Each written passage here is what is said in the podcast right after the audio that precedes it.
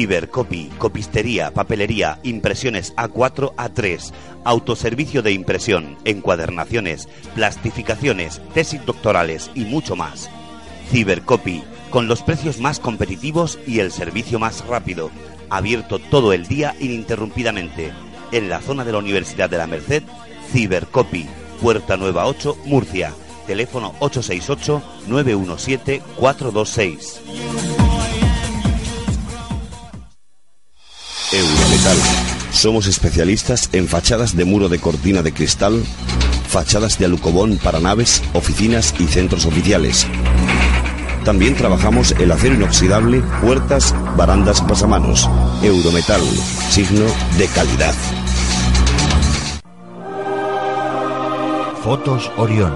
Hay momentos importantes en tu vida que no puedes dejar pasar. Inmortaliza tu evento en fotografía y vídeo con Fotos Orión. Porque las cosas especiales solo ocurren una vez. Fotos Orión. Profesionalidad y confianza. Calle La Gloria, número 32, frente Antiguo Tornel, La Alberca, Murcia. Teléfono 868 94 30 13. Desde ahora, el autobús es un tranvía y el tranvía es un autobús. Con el nuevo Bono Murcia podrás combinar tranvía, autobuses urbanos y de pedanías. Todo el transporte público en un solo bono. Infórmate del nuevo Bono Murcia en www.mutrans.es. Todo el transporte en tu mano. Concejalía de Tráfico y Transportes, Ayuntamiento de Murcia y Comunidad Autónoma de la Región de Murcia.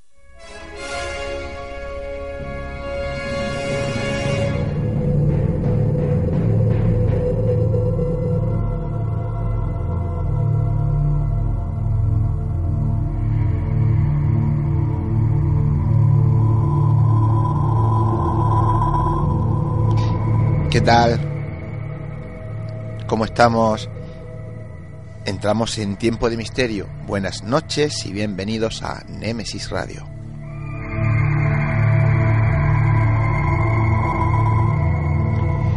Como siempre, gracias por estar ahí al otro lado del receptor. Y gracias también a todos los que os descargáis nuestro podcast.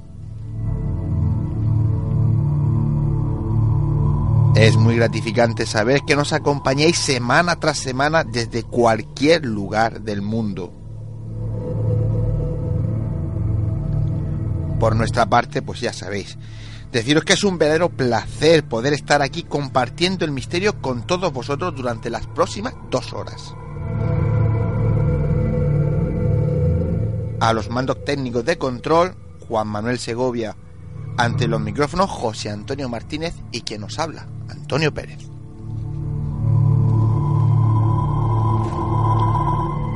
En estos momentos estamos saliendo al aire por Radio Inter 96.8 de la FM, por Radio Inter Cartagena 92.4 de la FM y en Radio Inter Economía 90.7 en toda la región de Murcia. Y si queréis escucharnos desde fuera de la región, lo podéis hacer por internet entrando en la web www.intereconomiamurcia.com. Y recordaros que el podcast del programa lo tendréis a vuestra disposición mañana para escucharnos cuando queráis. Y ya sabéis, elegid la plataforma que más os guste para escucharnos, pero no faltéis la cita semanal con Nemesis Radio.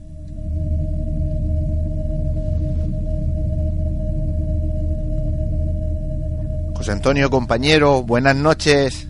Buenas noches, Antoñico, y buenas noches a todos los oyentes de Nemesis Radio, los de aquí y los del otro lado del charco. Efectivamente.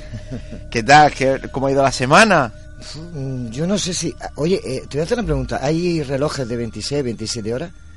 Eh, no, pero en algunos días tendrían que existir, sí. Pues no, yo, yo creo que son todos los días, ¿eh? porque no me dejan tranquilo. Voy a tener que empezar a quitarme obligaciones porque, vamos, ya no puedo más. La verdad que no puedo más. Hay un refrán que dice ¿Viste que hay que, hay, hay que trabajar para vivir, pero no vivir para trabajar. Ese no me lo enseñaron, Antonio. Lo siento. Pues es el que hay que aprender. Bueno, eh, nuestros oyentes, seguramente todos los que sean de la región de Murcia, pues el que si le ocurriera anoche, aunque fuese por casualidad poner el canal 7, poner 7 región de Murcia, pues seguro que, que, que conocería a alguno de los que estaban por allí, ¿no? En un programa así que se llama Cita en el Real Casino de, de, de Siete Región de Murcia. Sí, sí. Me río por no llorar, pero vamos. Porque todavía, todavía estoy un poco con la sangre alterada, la verdad.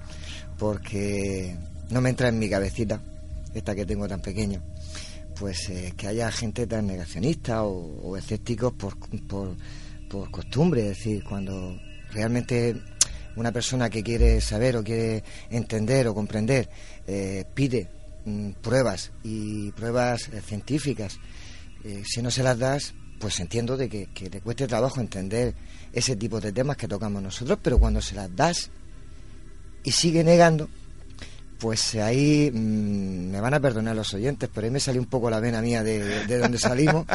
la vena se me hinchó. Sí, sí, y... bueno, yo estaba muy cerca. Yo estaba muy o sea, cerca. que pido disculpas como pedí, pedí en, ese, en su momento si alguna palabra mía había ofendido, pero es que me salió del alma lo, lo, lo, lo que dije, que sí. tampoco dije nada. No, no tampoco mundo. dijiste nada. Lo que pasa que, que sí es cierto que quizá uh -huh. no estás tú muy acostumbrado. No a tener trato con este tipo de gente. Yo son ya tantos años que la verdad, como viste, pues intento eh, dentro de lo posible calmarme, porque lo que José Antonio está explicando para los que no vieron el programa es, pues eso, ¿no? Que estuvimos en un programa en el que debatimos, pues sobre curanderos, debatimos sobre sobre ovni, eh, cercano a la sobre, muerte. sobre exactamente sobre parapsicología, debatimos sobre varias cosas, ¿no? Y bueno, pues eh, como en cualquier debate hay gente pues que de diferentes colores, gente que tiene diferentes opiniones. Que yo lo respeto, Antonio. Claro, sí, la cuestión es que cuando a mí me hace gracia porque sé de quién estás hablando, ¿no? Eh, y este señor me dice, eh, cuando estaban la otra punta de, de, de la sala hablando pues de, de parapsicología y otras cosas, dice, decía que a él no le valía, no le valía nada porque lo que había que era eh, ser científico y aportar pruebas. Claro.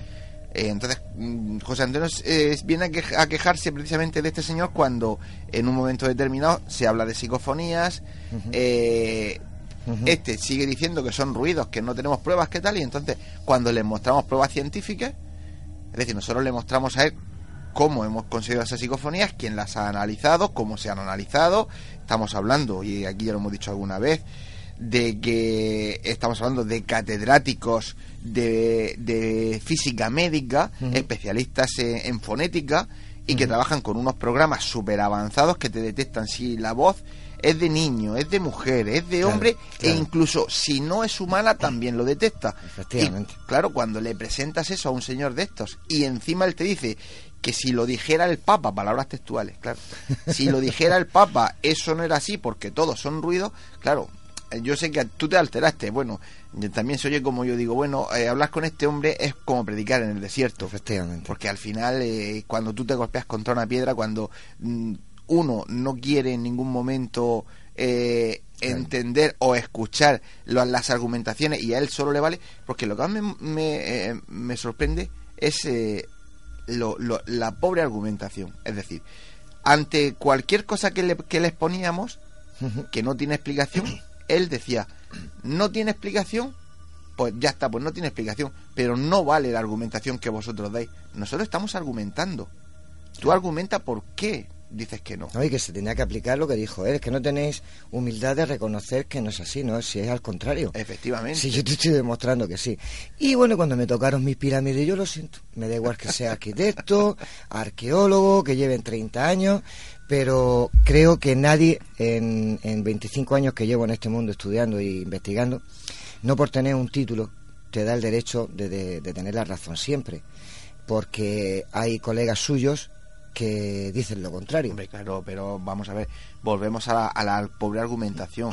Una persona que le dice, vale, pues explícame cómo se hace, eh, cómo se corta una piedra de granito de 20 toneladas con el rectangular cobre. o cuadrada en la época del cobre si hoy día cuesta Dios claro. y ayuda a poder cortarla. Y él se ríe como diciendo qué tontos sois claro. Pues por ficción horas y horas y horas señor mío. Por lo que le dije estarían por la tercera fila. Señor mío seamos, seamos serios. Si realmente las pirámides como algunos dicen tienen 15.000 años si hace 15.000 años empiezan con la fricción Claro. Estaremos, como tú dices, por la segunda fila, pero 15.000 años después. Claro, eh, ahí está la Entonces, está el, Pero cuando alguien te argumenta de esa manera y además eh, se ríe de una forma como diciendo que tontos sois, que poco sabéis, Claro. eh, los años a mí personalmente me enseñan a decir para porque te estás pegando contra una pared. Entonces, el problema es suyo. Efectivamente.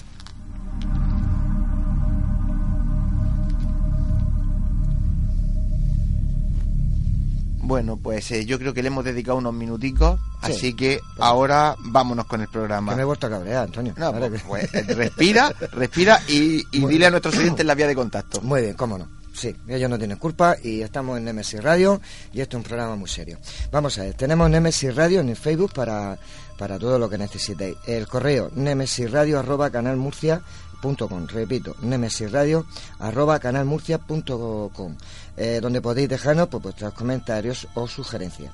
También os podéis eh, hacernos llegar historias, cuentos, leyendas que conozcáis.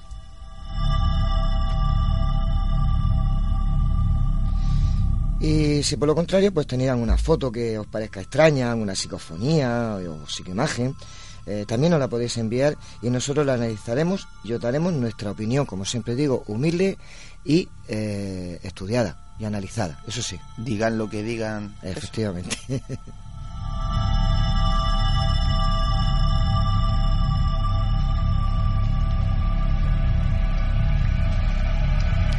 Pues eh, como veo que ya te vas relajando un poco, venga, continúa. Unas pinceladas de... eh, no, tampoco muestres tanto, de lo que le vamos a, a, a, a- poner a nuestros oyentes esta noche, que yo creo que se van a ir muy, muy contentos. Sí, yo creo que sí.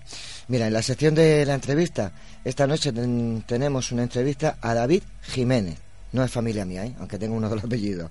Que nos hablará de su de, de un caso de Postergate vivido suyo. en primera persona. Efectivamente. Eso es muy importante.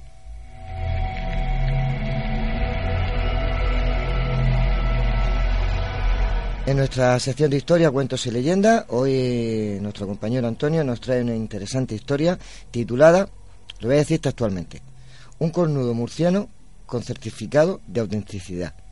Ahí queda.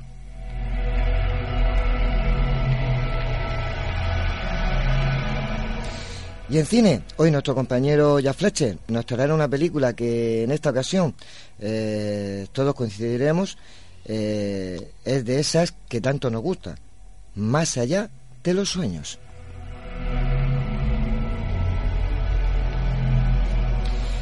Y en nuestra sección de debate hoy hablaremos de la interpretación de los sueños. Como siempre lo debatiremos con un magnífico elenco de invitados. Y hoy, principalmente, me interesa mucho el programa porque yo sueño unas cosas que me las quedo para mí solo.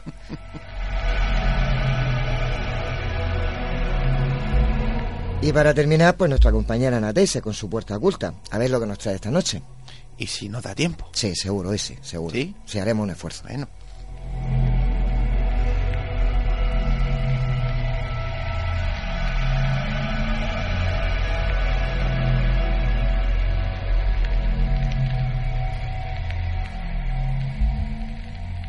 El camino es largo y está a punto de comenzar. Con pinches de la noche. Poneros cómodos, agudizar las orejas, que empezamos.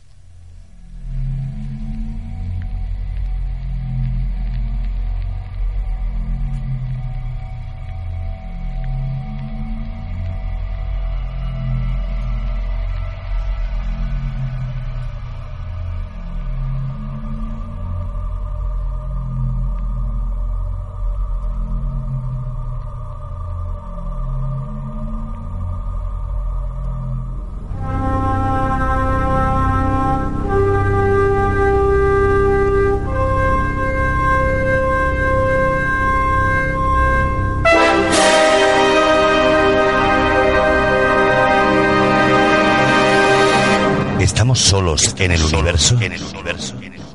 ¿Quiénes son los verdaderos artífices de las pirámides? ¿Hay vida extraterrestre? De ser así, ¿es posible que ya estén entre nosotros? Psicofonías, Ouija, ¿nos hablan los muertos? Némesis Radio, viajando a lo desconocido, sobrepasando el horizonte de la conciencia. Némesis Radio, programa dirigido y presentado por Antonio Pérez y José Antonio Martínez. Todos los domingos a partir de las 10 de la noche en Radio Inter y en Radio Intereconomía Región de Murcia, Némesis Radio. Radio.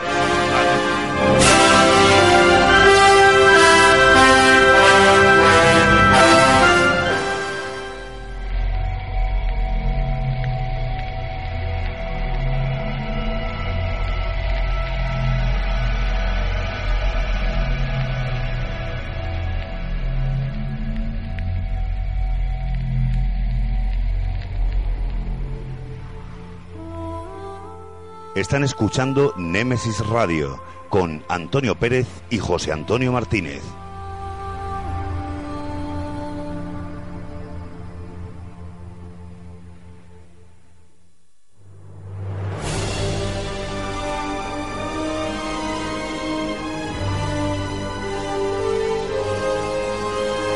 Entrevistas, conocimientos, inteligencia, experiencia iniciamos la entrevista de la semana.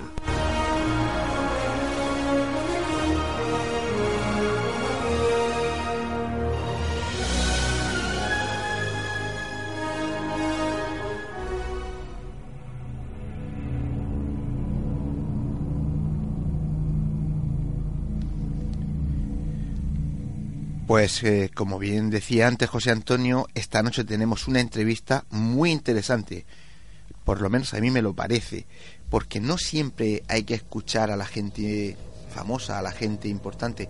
Hay gente eh, que es mucho menos famosa, mucho menos conocida, pero no por eso menos importante y hay que escuchar a todo el mundo, ¿no? Hay de la razón. Y mira, esta noche tenemos una entrevista con un paisano de nuestra región, con David Jiménez, que viene a contarnos una experiencia vivida en primera persona, una experiencia Portergate. David, buenas noches y bienvenido a Nemesis Radio. Buenas noches, Antonio, bien hallado. Hola, David, buenas noches. Soy José Antonio. Buenas noches. Hola, José Antonio, ¿qué tal? Pues eh, como ya hemos dicho a nuestros oyentes, eh, tienes una historia para contar en primera persona. Y bueno, lo primero que queremos es que eh, nos cuentes esa historia y después pues hablamos un poquito de ella, ¿vale? Sí, vale. Pues Comienzo. empieza. Veréis, hace una década, ¿no? En que ocurrió mi historia.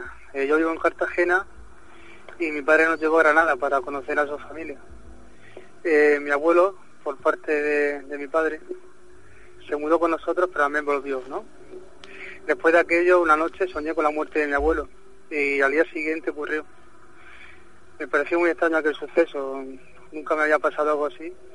Lo entendí como un sueño premonitorio y bueno, eh, mi padre a raíz de eso se sumió en una pequeña depresión y sentía la necesidad de contactar con, él. En secreto improvisó una pequeña ouija en papel y yo lo pillé esa mañana y como yo estoy en contra de, hacer eso, pues se la tiré. Muy bien. Y después de aquello el ambiente cambió en casa. En la habitación donde, donde dormitaba mi abuelo, compartida con mi hermano, eh, sucedían cosas. Luces encendidas, las medicadenas se ponían marcha sola, pero lo que más miedo me daba es lo que pasaba en el cuarto de mis padres el mío daba al lado y se comunicaba por una ventana.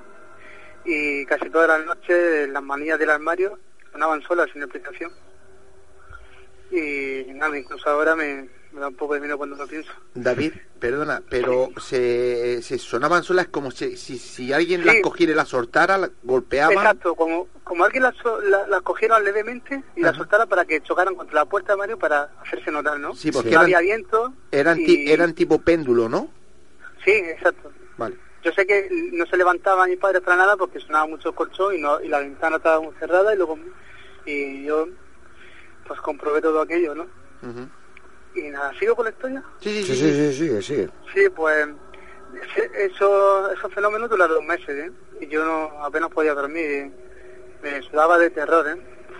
No entendía que era eso porque era la primera vez que me enfrentaba a eso y tener eso en casa. ¿Qué edad, qué edad tenías tú aproximadamente? Pues hace casi de años tendría 18 o 19. Vale, vale. Correcto. Y bueno, un día dije, voy a ver qué hay aquí, ¿no?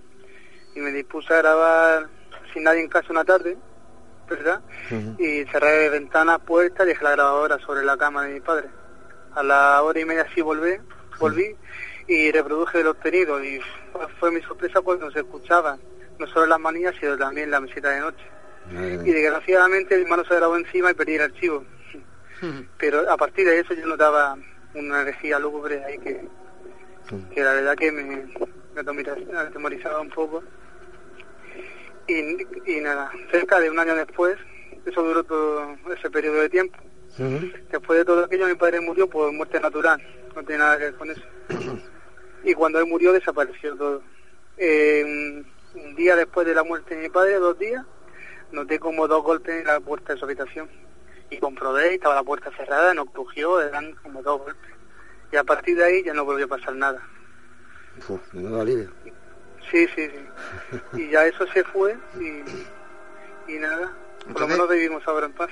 En total de tiempo, ¿cuánto tiempo estuvieron sucediendo esos fenómenos dentro De- de tu casa? Por seguridad, 2006 hasta 2007, que murió mi padre. Yo creo que duraron casi un año, o por lo menos. Mi, madre no se enteraba porque dormía eh, muy plácidamente. Mi padre no le daba demasiada importancia porque al final se acostumbró, pero claro, yo era más pequeño y era, Claro, claro. y era la primera que pasaba eso, no, no entendía bien qué pasaba. Y anterior, anteriormente, David, nunca había, había sucedido nada y posteriormente no ha vuelto a suceder. Exacto. Ajá. Fue a raíz de hacer la Ouija y no sé, y el sueño que tuve yo con mi abuelo que murió el siguiente, Eso fue fuerte, ¿verdad? Se lo pregunté a José Miguel Gauna que vino a una conferencia de Cartagena que te vi a ti Antonio también Ajá. y, Y me José respondió que Antonio era también estaba. nuestro sueño. ¿Eh? José Antonio también estaba. Ah. José Antonio era el que hacía la Ah, foto. también. Sí, ese harto sí. rubio con ojos azules, ese era yo. Ah, sí. es curioso que nos juntamos todos sin conocernos y ahora nos conocemos todos. Es muy pequeño, es Murcia muy pequeño. es muy sí, y nada. Y esa era mi experiencia. Pues eh, eh, está muy bien, primero está bien detallada y segundo está muy bien calificada porque eso es una experiencia portergate. Nunca se puede decir que lo que había en tu casa era una infestación o una casa encantada, porque hay que recordarle a nuestros oyentes que Claro. una casa infestada o encantada es en la que perdura durante muchos años, durante décadas, los fenómenos paranormales, en mayor o menor intensidad, pero perduran siempre. Cuando es algo esporádico, puede durar un día, una hora, cinco meses, un, Un año. año. pero mm, empiezan y acaban, estamos hablando de eh, fenómenos portergate en la casa. Es decir, eh, en ese aspecto lo tiene muy bien detallado. Eh, Sí. aquí- y la clave es la Ouija. Yo, Yo creo que sospecho la, que sería un, un espíritu burlán a de la Ouija, ¿no? sí, la, la- la- la llave fue la Ouija. La Ouija tiene que tener en cuenta los oyentes Y que, como, no, que como no es ningún no cerramos sesión, la tiré de golpe, a lo mejor tiene que, Claro, tenemos que claro. cerrar sesión una vez que se hace, ¿no? No sé. Es que hay Bueno. que cerrarla. Bueno, según, según el, mm, uno de los mayores, si no el mayor experto en Ouija de este país, que es Paco Azorín, eh, no hace falta cerrarla. Yo soy de los que siempre he dicho que a mí me gusta cerrarla y decir, bueno, hasta aquí se ha Sí, llegado, ¿no? Sí. De todas formas, eh, es muy fácil eh, jugar a la ligera de que es cuestión de, de la misma Ouija. La experiencia a mí personalmente me dice que ese espíritu burlón, como tú le llamabas, David, puede entrar, puede entrar de cualquier manera. Es decir, hace un rato, cuando nos estabas comentando, hablabas de que daban un par de golpes en una puerta. Para Sí. ti y para nuestros oyentes, es de decir que una de las cosas que suelen suceder es que eh, tú, por ejemplo, oyes golpes en la puerta de tu casa y, y directamente pillas y abres la puerta. Bueno, realmente lo que estás haciendo es, si hay una energía, un espíritu que quiere entrar, ha pedido permiso y tú le has abierto la puerta. Por eso siempre hay que mirar por la mirilla y si no hay nadie, preguntar quién es, abrir o no abrir. Porque tenéis que tener en cuenta que si al golpear la puerta tú directamente abres, le estás dando permiso a que entre. Claro, no, pero aquí me parece eh, que fue a lo, lo- a lo último, ¿no, David? Esos Sí, dos golpes murió fueron a lo último. Fue cuando murió mi padre, la misma noche que. Fue cuando lo desaparecieron. incineramos, creo que fue al- a las dos noches de, morir, ¿eh? creo que fue eso. También puede ser, Sí. bueno, es que esto es eh, Sí. hablar sin, sin, sin, sin saber, ¿no? Pero ese tipo de energía, ese tipo de, Sí, pero de ese tipo de fantasmas, también hay veces que acompañan a alguien. Y cuando ese alguien se va, pues se van con ellos, ¿no? Eso lo achaco, que como dice mi padre de Ouija, a lo mejor lo acompañó a él hasta el final Puede y cuando ser. se fue, pues a lo mejor Puede ya ser. no podía seguir ahí sedente o lo que sea. Yo creo que tu padre abrió la puerta. Él entró, Sí. estuvo un tiempo. Y cuando tu padre, por desgracia, que falleció, él, él sabía, tal vez aunque no te lo demostrara, sabía la, la angustia que tú tenías, ¿vale? Y más si, si después de fallecer te ve, pues obviamente sabe que estabas preocupado. Y tal vez esos dos golpes fueran para decirte, hasta aquí hemos llegado y yo me voy para mi sitio y me llevo lo que, a lo que había por aquí. Pero vamos, Sí, eso siempre he querido pensar, que a lo mejor se despedía de mí y... si tú mismo te has respondido, si después de esos dos golpes eh, ya no has sentido, has oído, ni has presenciado nada, yo creo que a partir Nada. de esos dos golpes...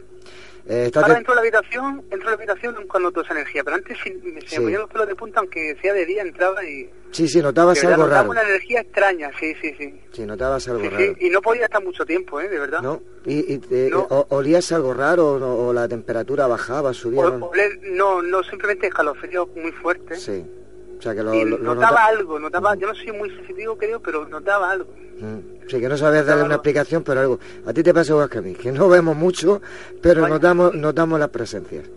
Sí, sí. Y bueno, tuve la suerte de acompañar al Grupo GIA, eh, capitaneado por José Gabriel Azorín, he ido dando investigaciones suyas y sé que estos, estos temas existen porque ocurrieron muchas cosas muy interesantes. La verdad que sí. Así que sí, es verdad que eso existe. Hay algo que no vemos, pero existe. Y hay, con- hay cosas con las que no se pueden jugar, eso es evidente. Yo nunca he hecho la Ouija ni se me ocurrirá. Bueno, pues eh, David, eh, sé, sé que estás a punto o está a punto de ver la luz un Sí. libro tuyo del Sí. que tú eres autor que se llama Relatos lúgubres. Bueno, nos puedes contar, sabemos que, porque me lo ha hecho un pajarito, que va a salir por todo este mes, ya Sí. que por todo este mes que, que bueno, quedan cuánto, Ve- o Bueno, 15 20 días. 20 días. Eh, cuéntanos si puedes algo algo sobre ese libro. Aunque sea poquito. Sí, ¿De qué va? eh, ¿Qué temas toca? Bueno, aunque al ser relatos lú- lúgubres tampoco hay que ser un Sí. lumbrera. Sí, yo, yo siempre quise escribir, pero ah, empecé a escribir en septiembre eh, porque conocí a Raúl Andrés que tiene un programa de misterios y leyendas y tiene una, una sección de relatos para dramatizar. Hablé con él y me animó a escribir, es algo que a mí yo me gustaba y él me empujó a hacerlo. Le mandé un relato, le gustó y a raíz de ahí poco a poco, bueno, me hice una página en Facebook y la gente le gustaba mis relatos y dije, pues voy a hacer un libro, ¿no? Ah, pues muy bien. Y este libro se compone de 28 relatos corticos, son de misterio y terror, ¿no? En ellos hablo temas sobre los vampiros, espíritus, Ujú. hago una poesía gótica también, y, y eso, básicamente eso. Yo creo que son entretenidos, son cortos, pero son historias cortas pero intensas. Intento entretener a la gente. Son historias que yo no conozco porque me gusta crear la historia, es lo que me motiva a la hora de escribir, Claro, claro. la creación, ¿no? Sí, sí. Intento ser un poco original y sobre todo entretener y, y espero que a la gente le guste. Y el libro saldrá este mes, me han dicho. Estoy, estamos trabajando la portada, que es lo único que falta, así que faltará poquitos días, supongo. Y nada, eh, con mucha ilusión en este nuevo proyecto y espero que vaya bien. Pues eh, cuando el libro ya esté en la calle, eh, a ver si tenemos la oportunidad de que te vengas por aquí por el estudio con él y, vamos, no lo presentes físicamente, pero además eh, también me ha parecido escuchar que haces relatos y que los dramatizas para otros programas de radio, ¿no? Sí, sí, sí. Sí. Pero yo aquí delante de nuestros oyentes te voy a pedir que hagas alguno para Nemesis Radio, que nosotros somos de tu región. Por Es ejemplo. Es un honor, claro que sí, y se puede ir al estudio, claro que sí. Y quería decir la editorial de libros Ajá. de Lorena San Pedro. Tú publicítate todo lo que puedas, que para eso estamos. Eso. Muy bien. Pero, pero quiero, pero quiero que te comprometas a, a mandarnos algún relato que, que tú hayas dramatizado para que nosotros lo pongamos. Sí, eso está hecho. Yo mando un relato. Sí, la semana que viene ya mando el relato. A ver si es verdad. hecho. De- de- Para mí es un eh, placer que, que programas de radio tan buenos como el vuestro y, y muchos más quieran que yo le mande relatos. Para mí es un honor. La verdad que me satisface mucho. Yo acabo de empezar a escribir hace poquito, ¿no? Así que es un placer, claro que sí. Pues mira, yo no sé cómo serán, bueno, tampoco soy así, sí lo sé porque conozco hace muchos años todos los programas de la región y muchísimos de toda España porque por suerte pues eh, en pocos programas quedarán en, en este país en el que yo no haya participado alguna vez. Pero sí te voy a decir una cosa, Nemesis Radio nació con la idea de fomentar todo, absolutamente todo lo que eh, se haga en esta región. Si, si algo nosotros no publicitamos o no presentamos aquí que salga de esta región, será por dos razones. Primera, porque no nos enteremos o porque no nos inviten. Pero por lo claro, demás, porque por lo demás te puedo asegurar que siempre, siempre, siempre Las puertas de Nemesis Radio siempre están abiertas para cualquier persona, para pero cualquier persona de fuera de esta región, pues imaginaros para la gente, para la gente de aquí, ¿no? Nosotros nuestras puertas están totalmente abiertas. De hecho, eh, yo he sido el que el que he hecho hincapié en hablar del libro de David, porque yo me, cuando yo hablé con él y yo me enteré de lo del libro, le dije que sepas que lo vamos a publicitar. Es más, en nuestra página de Facebook esta noche, nuestros oyentes estarán viendo la foto de David y la foto de la portada y la contraportada de su libro. Aunque David ya me dijo, Antonio, no es el definitivo, va a ser muy parecida. Digo, como no tienes otra cosa, nos vale. Vale, pero bueno, pero el título sí es el mismo. Sí, sí, sí. Sí, relatos lúgubres. Bueno, sí. pues se pone, Y se especifica y ya está.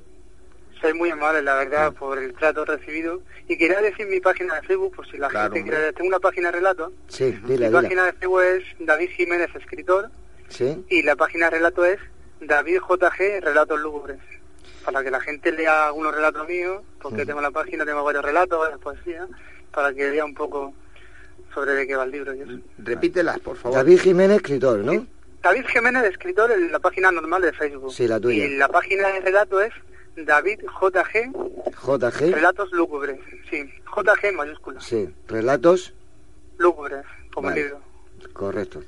Pues eh, David, mm, Sí. eh, ya si tienes algo más que decir y si no, pues nada, te vamos Sí. a, a- a- a despedir y a emplazarte a que, a, a que primero nos mandes para la próxima semana un relato y ya para, ya te digo a ti, le digo a nuestros oyentes, a ver si hay posibilidad de que cuando tengas el libro físicamente estés aquí con nosotros. Ojalá, lo que pasa no tengo coche, pero me, haría- me haría mucha ilusión ir al estudio, claro que sí. Lo intentaré Anda, sí, y te- el relato está hecho, pero lo mando la semana que viene. Si te puedes Y quería buscar... decir un... Dime. ¿Sí? No, no, ya, intentaré ir. Sí, Y quería decir algo para despedirme, claro. Adelante, ¿Vale? adelante, adelante. Sí, sí, sí. adelante. Pues esta mañana eh, mi mejor amigo ha fallecido su padre y quería mandarle un abrazo muy fuerte a él, a Iván López y a toda su familia, que desde la distancia estoy con ellos. Y también quería mandarle un saludo a mi chica María, que, que la amo con, la, con locura. Muy bien. y Pues solo queda era dicho. eso. Pues ¿Qué- nada, pues saludamos a tu amigo y saludamos a tu chica y a ti te emplazamos pues eh, a que hagas cositas con nosotros. Ya sabes que nosotros estamos abiertos a toda la gente de la región y a todo el que quiera pues mostrar un poco su talento y, y sus inquietudes. David, que muy David. buenas noches. Muchísimas gracias por estar con Buenas nosotros. noches, muchas gracias, me habéis tratado de maravilla y, para mí es un placer que mi región, en una radio tan buena como vosotros, pues cuenten conmigo y la verdad que me da una satisfacción y más en una noche agridulce como la de hoy, con lo de mi amigo, pero bueno, estoy con mi chica, entonces, y nada, me habéis animado mucho y, y espero que los oyentes disfruten de mi intervención, del libro, de vuestro programa y un abrazo para ellos también y para vosotros. Para ti, buenas noches. Hasta luego, David. Hasta luego.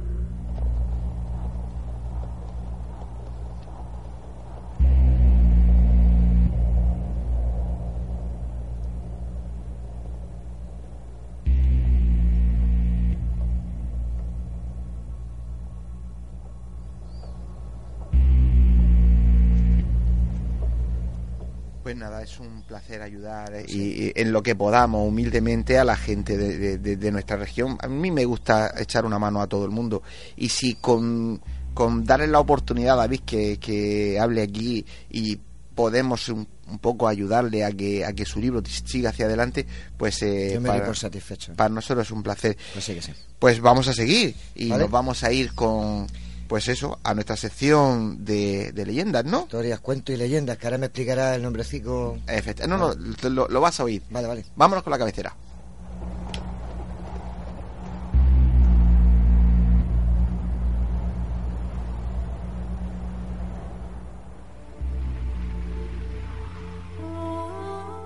Están escuchando Némesis Radio con Antonio Pérez y José Antonio Martínez.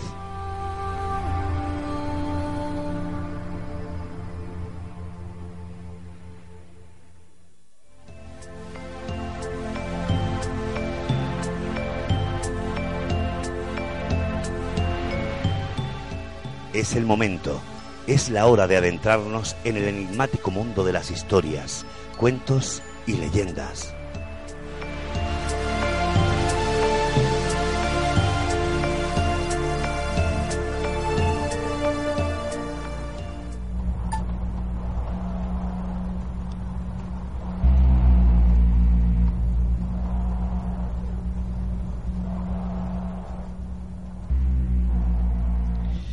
Pues eh, esta noche os traigo, José Antonio, una curiosa historia que por muy extraña que os pueda parecer, es totalmente real. Y además está muy bien argumentada, como después vais a escuchar. Eh, eh, se ha titulado Un cornudo murciano con certificado de autenticidad. Vamos a escucharla. Vamos.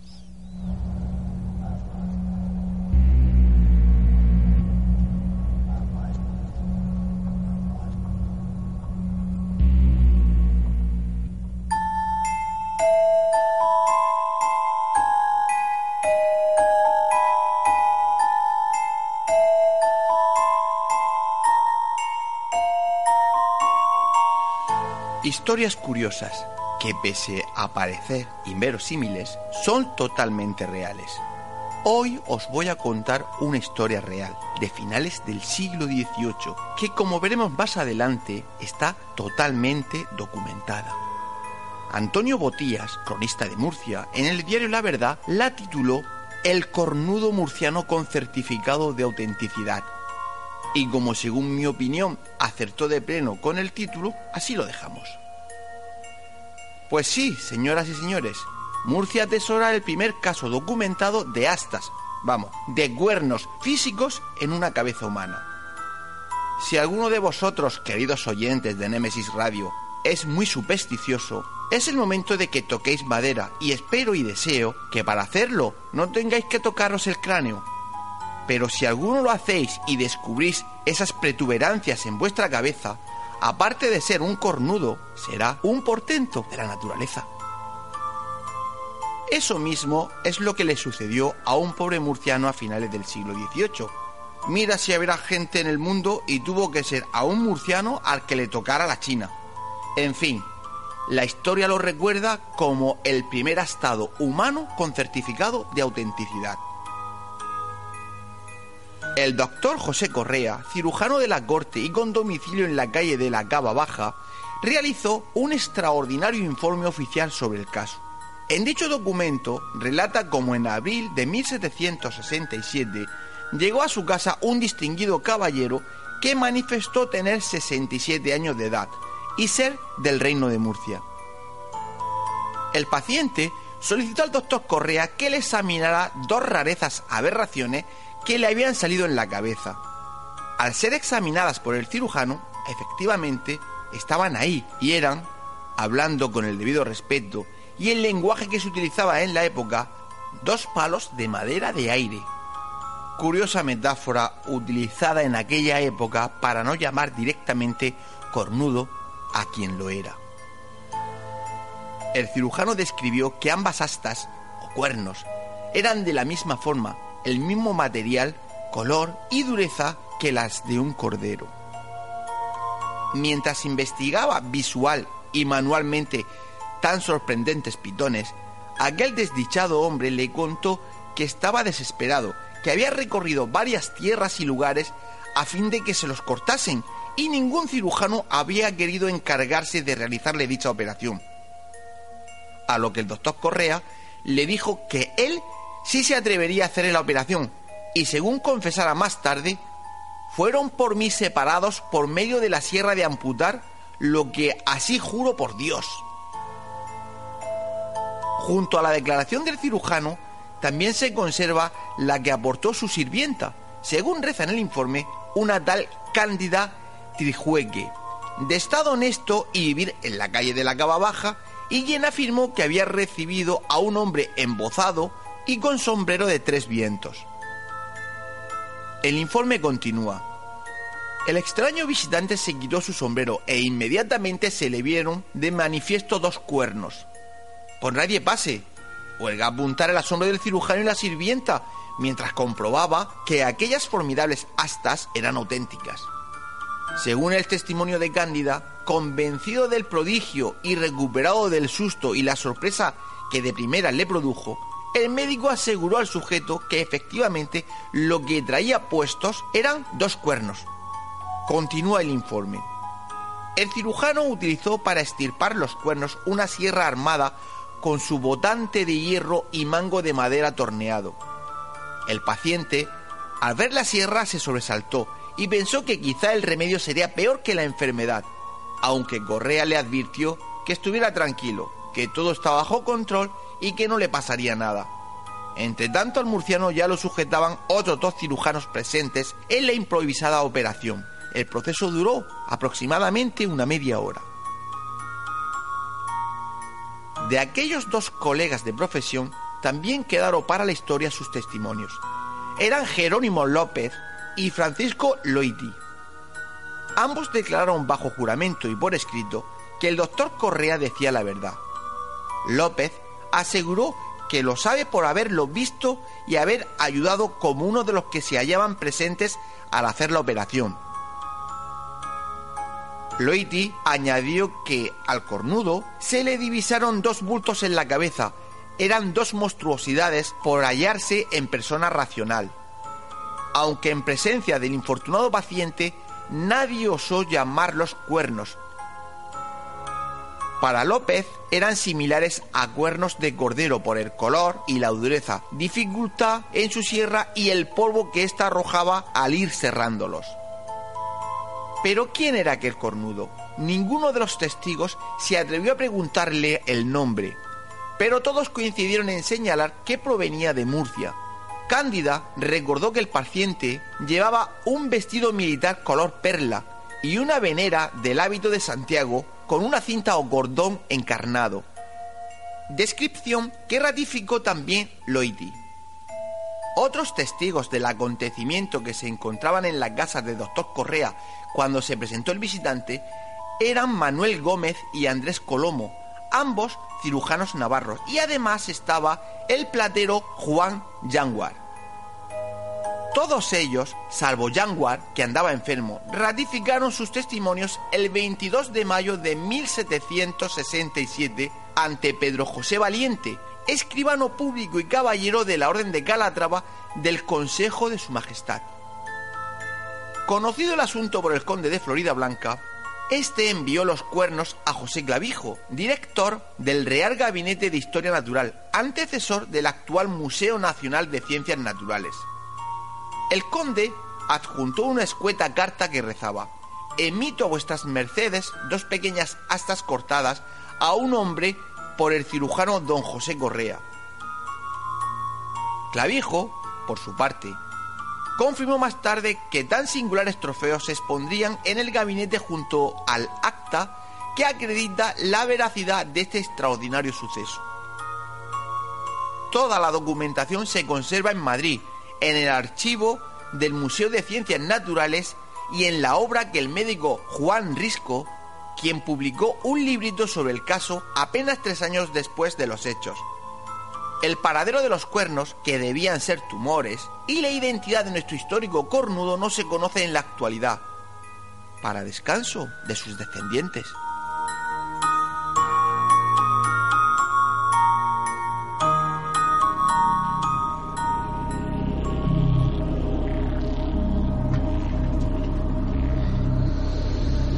Estoy convencido que esa historia tú no la conocías. No, pero pobrecito como sea un algo genético, porque los familiares estarían rezando. Hombre, yo estoy más con, con lo que dice Sí, el eso. informe, ¿no? Que sería una especie de tumores o algo así que, Una que le creció el cráneo. hueso, digo, De todas formas, es curioso que mm, pasara eh, a finales del siglo XVII, principios del siglo XVIII, y, y porque hoy día sería mucho más fácil meterlo dentro de un escáner Claro, y ver lo que- realmente lo que es. qué es lo que sucede, ¿no? Bueno, En fin, eh, yo lo vi, Curioso, lo, vi curioso y interesante y, y, bueno, me gusta sacar cosas así de la región.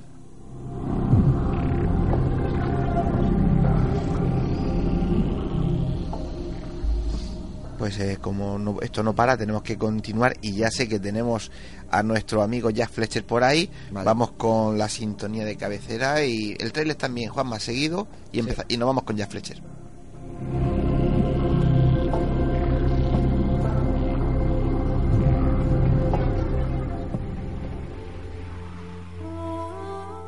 Están escuchando Némesis Radio con Antonio Pérez y José Antonio Martínez.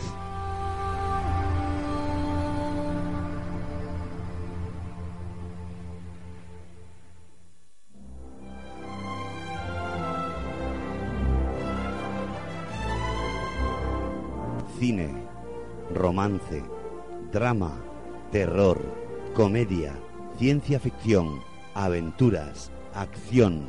Nos incorporamos a la gran pantalla del cine.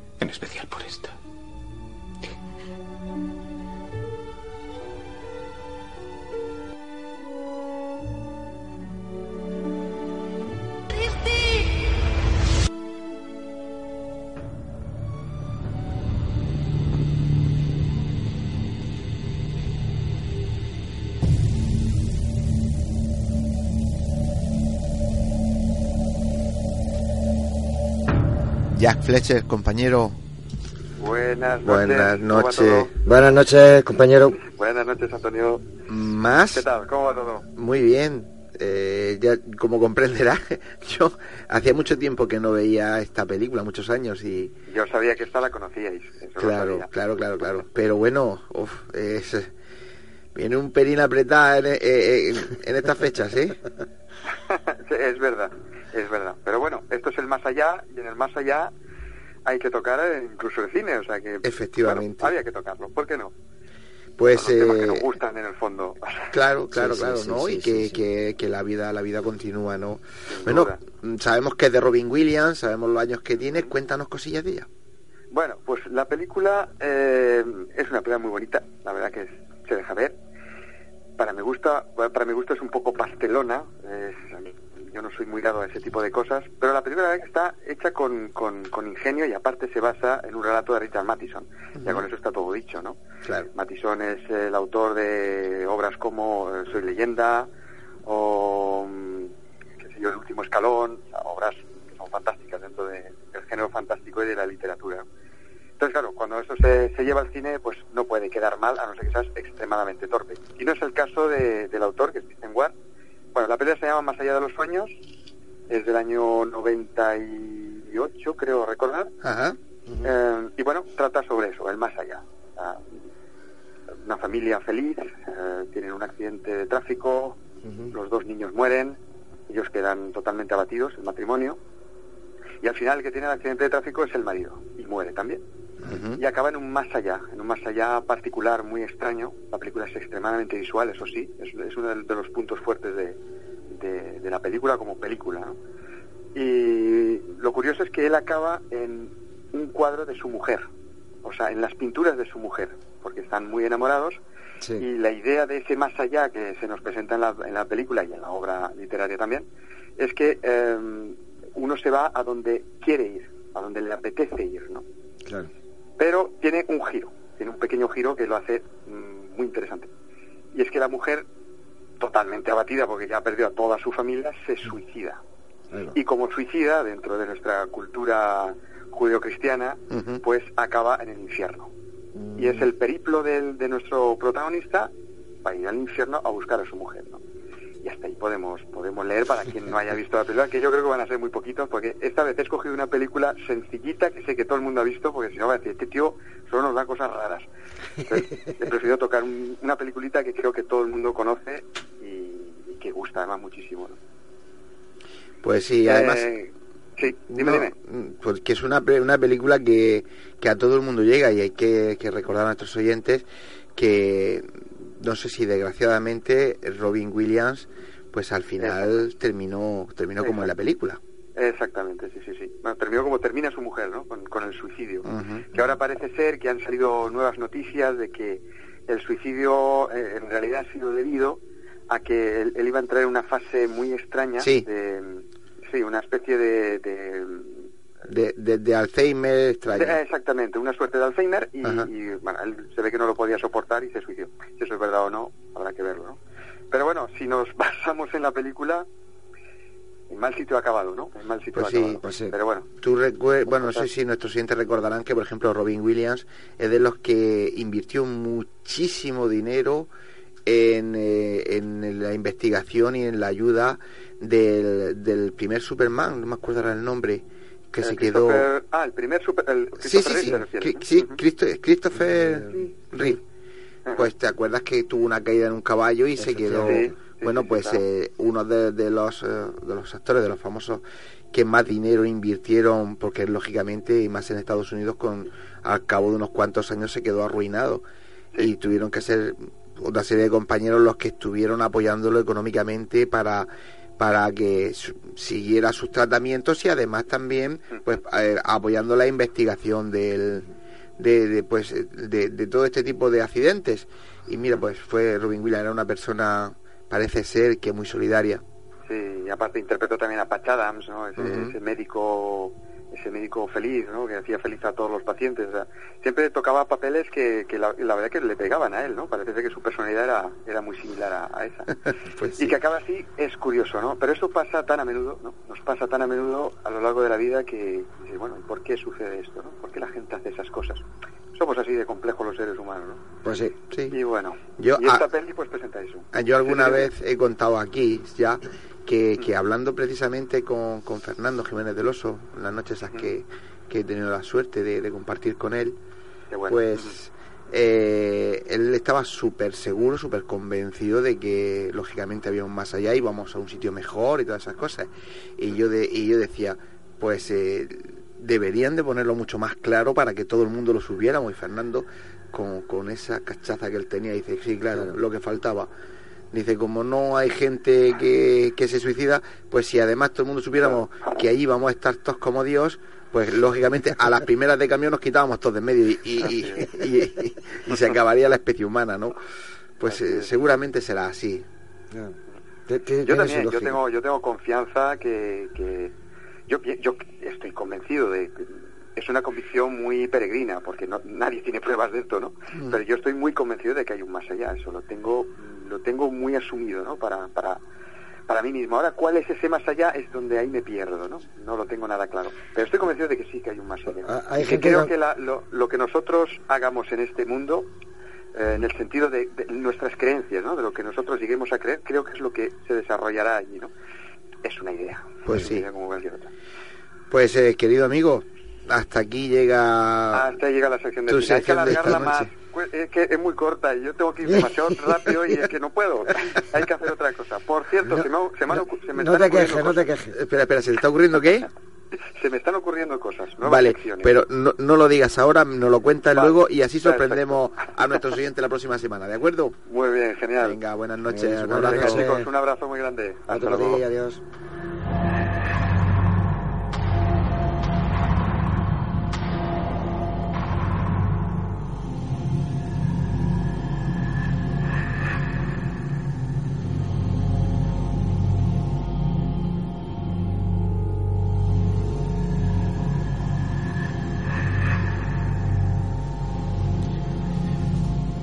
Pues después de esta mini tertulia sobre la vida y la muerte con nuestro compañero Jack Fletcher, pues eh, ya vamos entrando en tiempo de debate, así que vamos con la cabecera.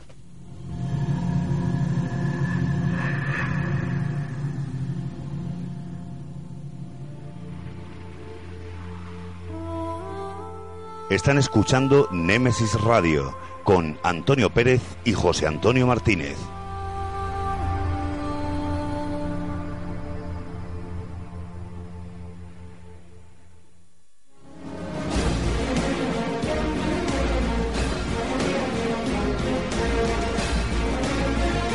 Tertulia.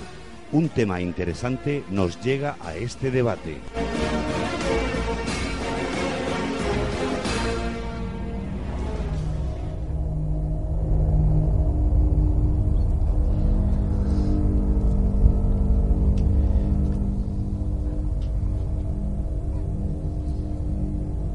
Yo creo que estarás de acuerdo conmigo que esta noche hablaremos y seguro que vamos a debatir sobre un tema para mí que es muy intrigante, los sueños.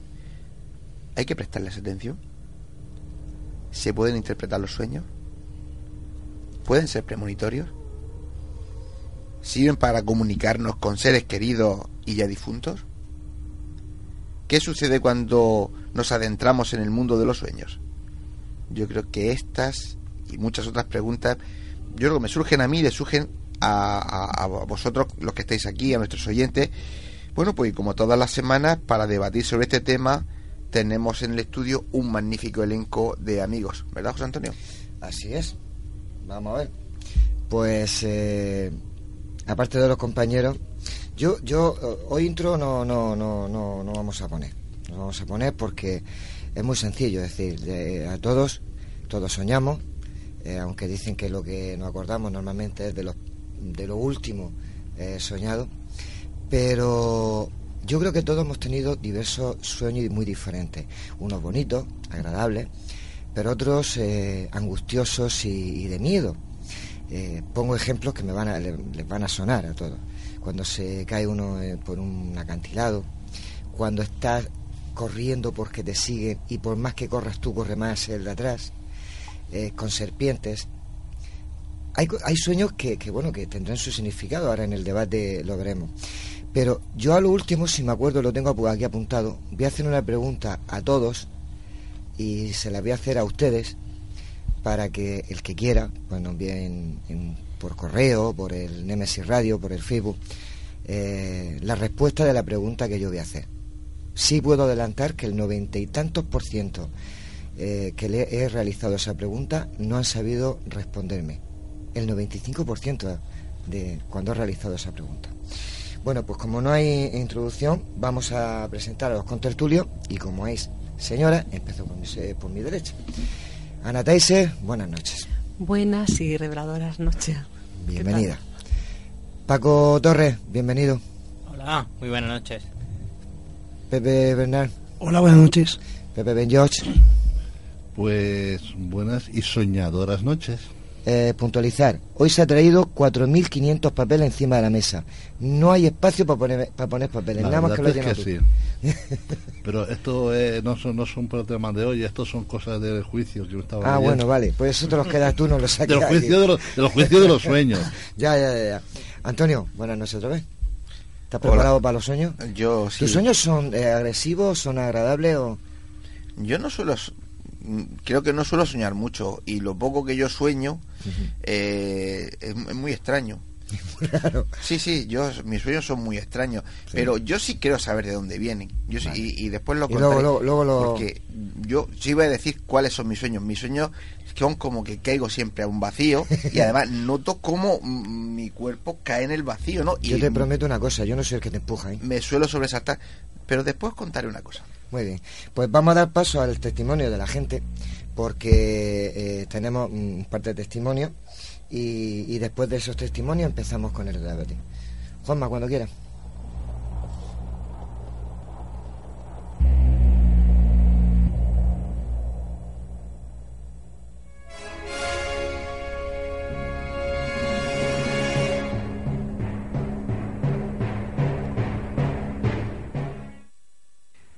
Estamos con Pedro y le vamos a hacer la pregunta sobre la que va a ir el debate de esta noche. Pedro, buenas tardes. Buenas tardes. ¿Los sueños son premonitorios? Esa sería una de las preguntas. Y otra, ¿crees que los sueños se pueden interpretar? Bueno, los sueños se pueden interpretar, creo que sí. A mí me han interpretado varias. ¿Y qué te han dicho, si se puede saber? Uno de ellos era que era inseguridad, inseguridad personal. ¿Y por qué fuiste esa que te lo interpretaron? No, fue simplemente en una, en una tertulia con una, con una gente de, de universidad. ¿Y los sueños son premonitorios? ¿Tú crees que puede ser premonitorio cualquier cosa que sueñes para que te hagas una idea? ¿Lo que sueñes hoy, mañana, te puede pasar o dentro de una semana? Puede que sí, claro. Se interpretan los sueños porque no pueden pasar esas, esas ciertas cosas. Vale, pues muchas gracias.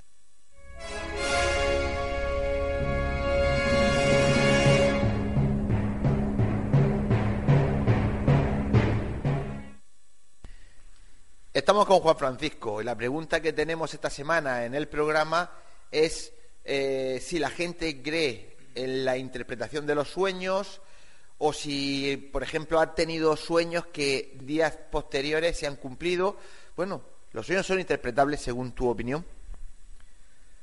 Pues se pueden interpretar. Lo que pasa que cada uno, eso depende de cada uno. O sea, hay gente que puede ser que tenga muchos sueños de ese tipo y otra gente que, bueno, yo en mi caso en particular sí recuerdo haber tenido sueños así, que al día siguiente he notado de que esa cosa, lo, que estoy haciendo en concreto, me ha pasado y lo estaba haciendo anteriormente, o en el sueño de, la noche anterior. Pero hace mucho tiempo que no, me sucede nada de eso. Supongo que habrá gente que tenga sueños que cada dos por tres esté pensando, coño, si esto lo, he, lo he hecho yo, lo he soñado, que lo he hecho, o que he estado aquí anteriormente o algo de eso. ¿Y tú recurrirías a alguien para, para contarle un sueño tuyo y que él te interpretara el significado que pueda tener ese sueño? Eh, si fuera una persona que continuamente tuviera esa, esa, clase de sueños, sí tendría la, la incertidumbre de, de, querer saber un poco más de esos sueños. Pero vamos, pero ahora mismo yo, en mí concretamente no, porque no, no solo tener esa clase de sueños. Muchas gracias. De nada.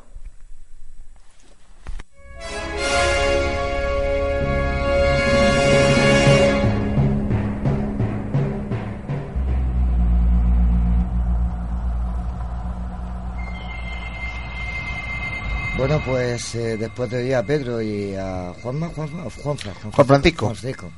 que creo que muchos oyentes pues coincidirán con ello. Eh, vamos a abrir el, el debate.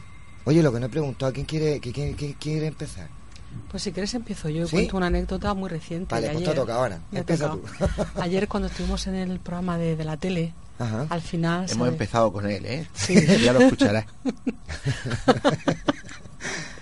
con el... Bueno, pues al final lo normal es que siempre la gente del público nos pregunte. Ya han venido dos hermanas de, de una edad ya, pues yo creo que más de 60 años y una me dice, oye, ¿tú me podrías decir algo acerca de mi hijo fallecido.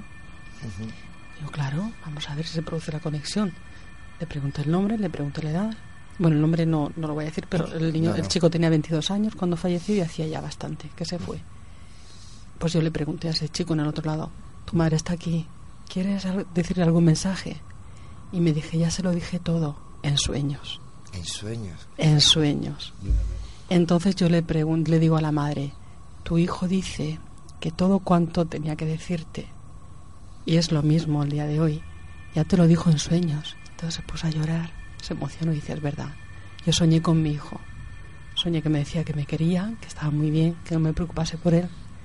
Y soñé cómo me abrazaba, pero era un abrazo tan real, tan real, tan real, que yo ese día lamenté despertarme del sueño. Es que yo creo que en el sueño no sabemos realmente si estamos eh, es verdad o es mentira. Es decir, lo que sueño, lo que pienso en ese sueño, lo que pienso en ese sueño eh, es real o, puede ser real. Hay muchísimos tipos de sueños. Más que lo que pienso será lo que vivo en ese sueño. bueno, sí, perdona, me, he expresado mal. Lo que vivo en Hay ese momento. Hay muchos tipos de sueño y de este, este, sueño con el que hemos empezado hoy. Sí. Eh, pues un sueño con el que te conecta con, con los seres fallecidos. Cuando mueren los seres fallecidos, desean comunicar contigo nuestros seres queridos desean comunicar con nosotros y la forma más fácil es a través del sueño, que es cuando estamos en el mundo astral, más cerca del plano astral en el que están los fallecidos antes de irse a la luz. Yo creo que eh, además de más fácil, el que mejor nos sienta a nosotros, a los que estamos vivos, ¿no? Porque por regla general, si a ti se te presentara, aunque sea tu padre, eh, el susto que te iba a dar sería tremendo. Lo que cuando es a través de los sueños, pues parece que todo es, es- es más, más liviano, ¿no? Todo es más suave. pero, no, pero ahora que lo has dicho, pero voy a plantear lo que yo quería preguntar realmente.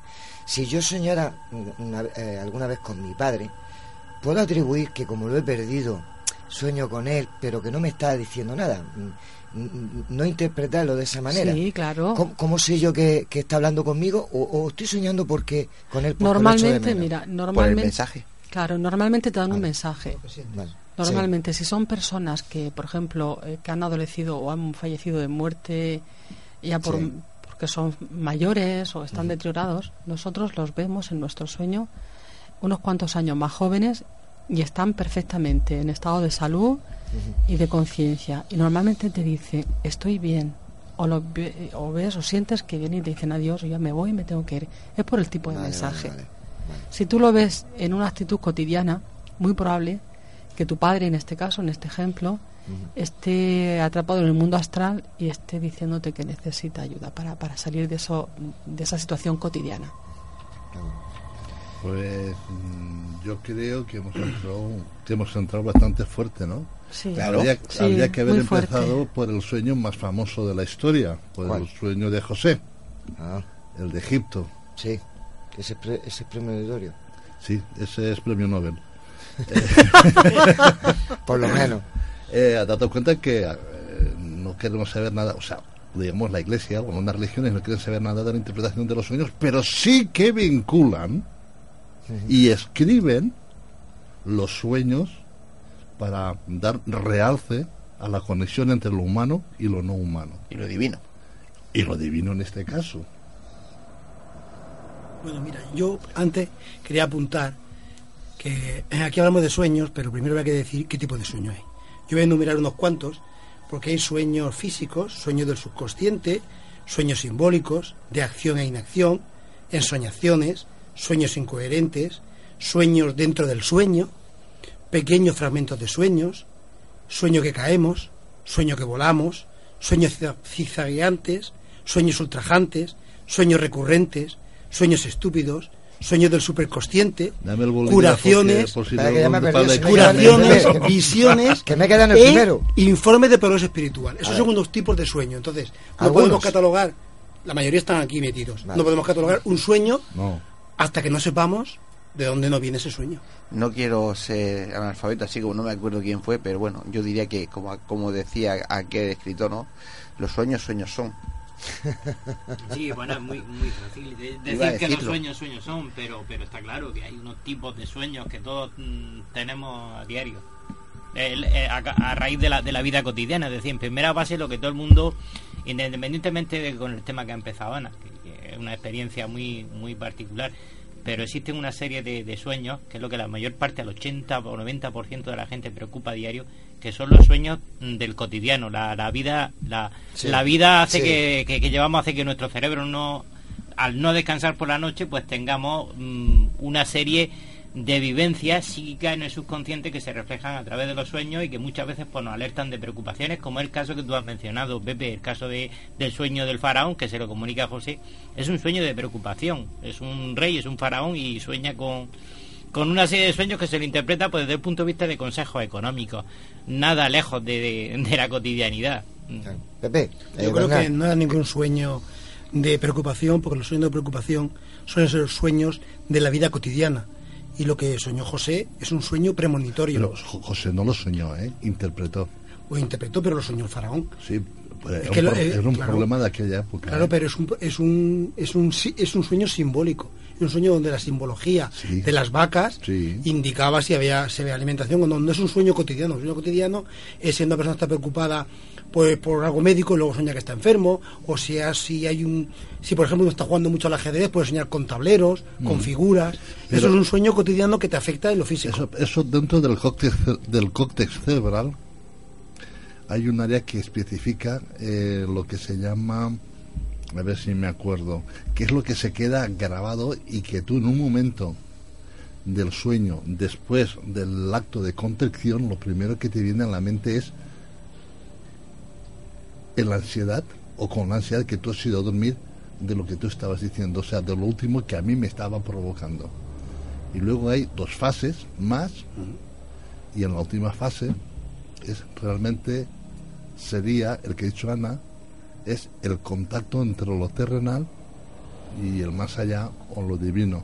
O sea que hay varias fases en el sueño donde tú puedes estar viviendo una situación eh, que es lo último que, que yo me metí una bronca con José Antonio y me voy preocupado y esta noche voy a soñar con él y pero eso no quiere decir que sea un sueño ni premonitorio ni que sea un sueño orientativo ni que sueña que sea un sueño eh, simplemente es porque lo último que se ha quedado en el contexto cerebral y, como se me han quedado cosas eh, por decirle o respuestas por decirle en el momento de que yo bajo la tensión es cuando me desinhibo y ahí es cuando realmente el cuerpo eh, saca todo el estrés Ya, pero saca eso- toda la Es el sueño- es el sueño de li- físicos, de liberación emocional. físicos. es un- Pero no son sueños simbólicos, que es lo que, lo que soñó el faraón. eso entra Un sueño con simbología, por ejemplo. Ser la simbólico, se- pero, pero, pero tiene un ejemplo, y perdonadme le- por la expresión, tiene un, un- es un ejemplo totalmente materialista. Ahí no hay nada espiritual ni nada ajeno. ¿Cuál es la realidad? Egipto tiene unos periodos de sequía, como bien sabemos. Eh, en aquella época no existe el embalse de Nasser ni nada por el estilo para retener agua y sufre cada, cada un ciclo, cierto ciclo Pero, de tiempo, Paco- sufre sequía. Ese sueño podría valer hoy en día, Pero con los ciclos económicos que tenemos y con nuestra Pero es simbólico, él no El soñó sueño- que él no soñó que sueño premonitorio comida. también. Simbólico en la, en, la, en la concepción de que hay un elemento que es el número 7, que en la cábala judía, etcétera, etcétera. Sí, sí, Y ya, sería otro tema. Pero está claro que tiene un trasfondo freudiano. Ojo al dato, es Siempre. decir, Paco, acércate. las cuando- preocupaciones de un faraón frente a la sequía. Claro, pero es que le dieron una contestación. Su preocupación no era del pueblo, era una contestación simbólica. Por ejemplo, José preguntante por las serpientes. Sí, pues depende cómo también. sueñes con las serpientes, tiene una simbología u otra. Puede simbolizar desde la sabiduría. Una habitación con muchas serpientes, ¿eso qué significa? Pero tú cómo te sentías en ese momento? ¿Con si- miedo? Si, yo te pongo el ejemplo, es porque lo que me Ya, pero dicho. si tú te sientes con miedo, puede ser que la serpiente signifique algo rastrero, sibilino, un peligro. Pero si tú estás soñando la serpiente, por ejemplo, en la medicina, la serpiente es la sabiduría. Por eso está en el símbolo de la medicina. Como tú te sientas o cómo esté en, en el contexto del sueño, puede significar o miedo o, pe- o peligro o algo sa- sabio o sab- Ah, vale, ¿Me vale, entiendes? Entonces es muy importante saber en qué contexto va. Sí, pero más importante será eh, saber quién es el que decide lo que acaba de decir Pepe, ¿no? El que interpreta el sueño. Bueno, ¿en qué te basas para interpretar ese sueño? En el contexto de tu vida cotidiana y lo que está sucediendo. Pero entonces no eh, una- es, es un sueño totalmente objetivo. No, el sueño es subjetivo. No, es objetivo porque es lo que a ti te pasa. No tiene, a lo mejor a mí me pasa una cosa y yo sueño con la serpiente. Pepe sueña con la serpiente porque le pasa otra cosa y no vale para los dos. Por Lo eso, mismo- por eso es es lo que subjetivo. estoy diciendo yo. Por ¿Cómo eso te es el subjetivo. sueño? ¿Tenías peligro o estabas a lo mejor adivinando o trabajando con medicina? Es que depende de lo que estuvieras haciendo en el La sueño. interpretación de los sueños siempre Pero- se debe de hacer en el contexto personal de cada persona. Pero antes de seguir, que yo voy a Siempre, el, la misma, el mismo No, pero- símbolo no significa lo mismo para todos. Vale, a- antes Depende de seguir, tu vivencia. lo que yo me acuerdo cuando me levanto es lo que último que he soñado, lo penúltimo, lo del medio o lo de qué. Eso sabrás tú, que no pasa sabe eso que se despierta, eso no sabe nadie. No, si dicen que siempre es lo Entonces lo, último. entonces lo dejamos No. en algo pers- muy personal, porque desde luego penetrar en la mente de cada uno y saber cuál es ni- nuestro diccionario y Yo he oído que es siempre lo último, no lo que... no, no, No, no, cuando te despiertas tú tienes el recuerdo. yo, yo pienso que será a lo que tú le das más importancia de, de todo lo que ha hecho en ese, eh, todos los sueños que has tenido esa noche, me imagino yo. Yo, por ejemplo, yo siempre lo, lo digo toda la vida cotidiana. ¿De qué te acuerdas tú normalmente? De cosas puntuales que para ti han sido más importantes que el resto de la cotidianidad del día. ¿No? Entonces tú dices, yo sé que el martes pasado hice esto, pero no te acuerdas del resto. Es lo- ¿Por es qué? lo que ha dicho. ¿Por qué Además que los recuerdos de los sueños son efímeros, eh, o sea, son muy intensos cuando te despiertas y, y en cuestión lo de, de minutos se disuelven. Hay unos niveles de profundización. Eh, le decía, hay unos niveles de profundización, hay unos REM o fases.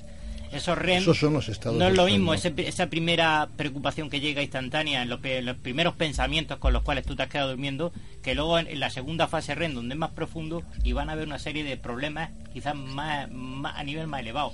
Ni tampoco esos, esos periodos que llaman de vigilia o esos periodos finales de antes de despertarte que hay gente que asegura También, que escucha campanillas y, ha- y- y ha visto ha tenido alguna experiencia no mala pero bueno eso no, no, no voy a entrar ahí sino en el detalle de que los niveles de, de- de- prioridad de los problemas son muy relativos. Puedes estar soñando con algo que te pasó hace 20 años puedes estar soñando con algo que te ha pasado esta noche.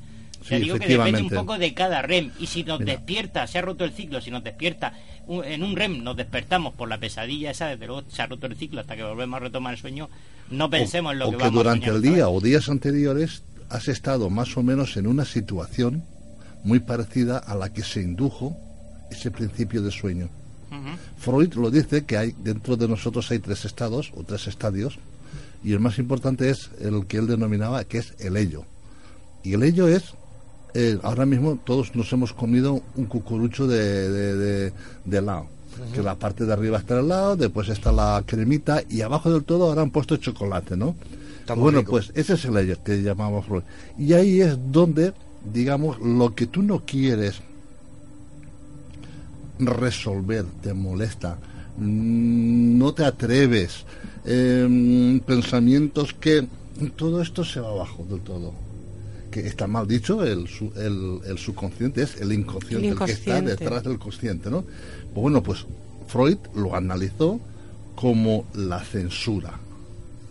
Y esta censura, censura tú no puedes acceder, porque ella misma te ha censurado que tú tengas la entrada a los anales de lo que tú has metido ahí. Pero en un estado mm, que nadie sabe a qué hora es, ni cómo es, ni, ni, ni cómo se encuentra la persona a la una, a las dos, a las tres o a las cinco de la mañana o a las siete, resulta que la, la tapadera, la tapadera que la censura no deja salir, eh, lo que hace es que se abre un poquito y emerge un, problema no resuelto. Ese sería un sueño premonitorio también. Sí, dentro ¿De qué campo. tipo? Tampoco se sabe. Posiblemente dentro de esa evanescencia que sale de, de- de la censura, posiblemente sea que te has quedado eh, con un problema mm, de tu padre, de tu madre, de tu hermana, Censura un era lo problema que- que tal. Y para, entonces, para que no entienda el oyente, era, eh, son los estados de represión, son las represiones, por decirlo de alguna manera, técnicamente, como se suele decir en psicología. O en... Pero son Sí, unos tipos de sueños solo. pero- Por ejemplo, ¿habéis hecho vosotros la, la, la, experiencia de la cuchara? yo estoy hablando hasta ¿Cuál? llegar al sueño. No. Bueno, pues eso es muy sencillo y lo podéis hacer todos, y los oyentes lo pueden probar. A ver, a ver. Os ponéis en un, por ejemplo, en la siesta, que es un momento en cuando se duerme en el sofá, os ponéis en el sofá, en ese momento que estás durmiendo, y tú en la mano te pones una cuchara. Cuando tú, en el momento en que tú, la duermevela te vence, Mm. la cuchara se cae y te despierta. Y en ese momento, si tú te acuestas pensando en un problema o lo que sea, acabas soñando la solución o tienes visiones. Porque te despiertas en el momento en que se ha abierto la puerta del subconsciente, con esa cuchara que tienes en la mano. Es el momento de despertarte en el justo instante en que metes en el inconsciente. El mando de la televisión es igual. porque También puede valer. Digo la, hombre, digo la cuchara porque la cuchara suena. Es una- Se ve que aquí el Pepe se ha quedado que durmiendo. es un ejercicio que podéis practicar. Es muy No, no, es sencillo. interesante Dormirse con la mano fuera Sí, para sí, que se caiga la cuchara. Pero para que veas tú el tiempo que discurre entre que tú estás que si cierras los ojos, que si no los cierras, que el sueño tiene otro tiempo. hasta, efectivamente, hasta que me suena mucho la película de... eh, mm, Sí, será que... del, que- del- del Contact. Sí. Me suena mucho Que se a fue- todo esto es lo que estuvieron, o sea que en segundos pasaron pues muchísimas horas. Ah, vale, ya. O sea, en la de Contact, Sí, sí, ya sé lo que me Sí, dice. sí, sí, eh, sí. la de Carl Sagan. Sí. Eh, En un momento solamente habían transcurrido las dos horas de grabación, Pero dos horas y media de si grabación. hacemos la prueba del sonido, también podemos hacer que para sujetar la nave de la caída tuvieron que meter dentro de la bola unos amarres por si caía para que estuviese sujeto. Y entonces ya el tiempo ya era relativo. O sea, que la cuchara muchas veces a lo mejor te impide terminar el sueño. Ya, pero es que ese sueño sería otro tipo de sueño. O entraría en el superconsciente No, eso no, sí. o sería una visión o contacto a través del astral o del mental. sería otro tipo de sueño de, lo- de los distintos tipos que hay. ¿Existen los sueños premonitorios? Existen Sí, los sueños Sí. premonitorios, sí, sí. Y, aquí- Sí, y cada día, cada momento lo lo vamos a tiene oír la después gente. de la publi. Ah, porque lo que no se oye, pues no se vende. Y gracias a ello estamos aquí. Y como cada día eh, hay más gente que llama a los patrocinadores, pues vamos a ir esa publicidad y enseguida volvemos con los sueños premonitorios.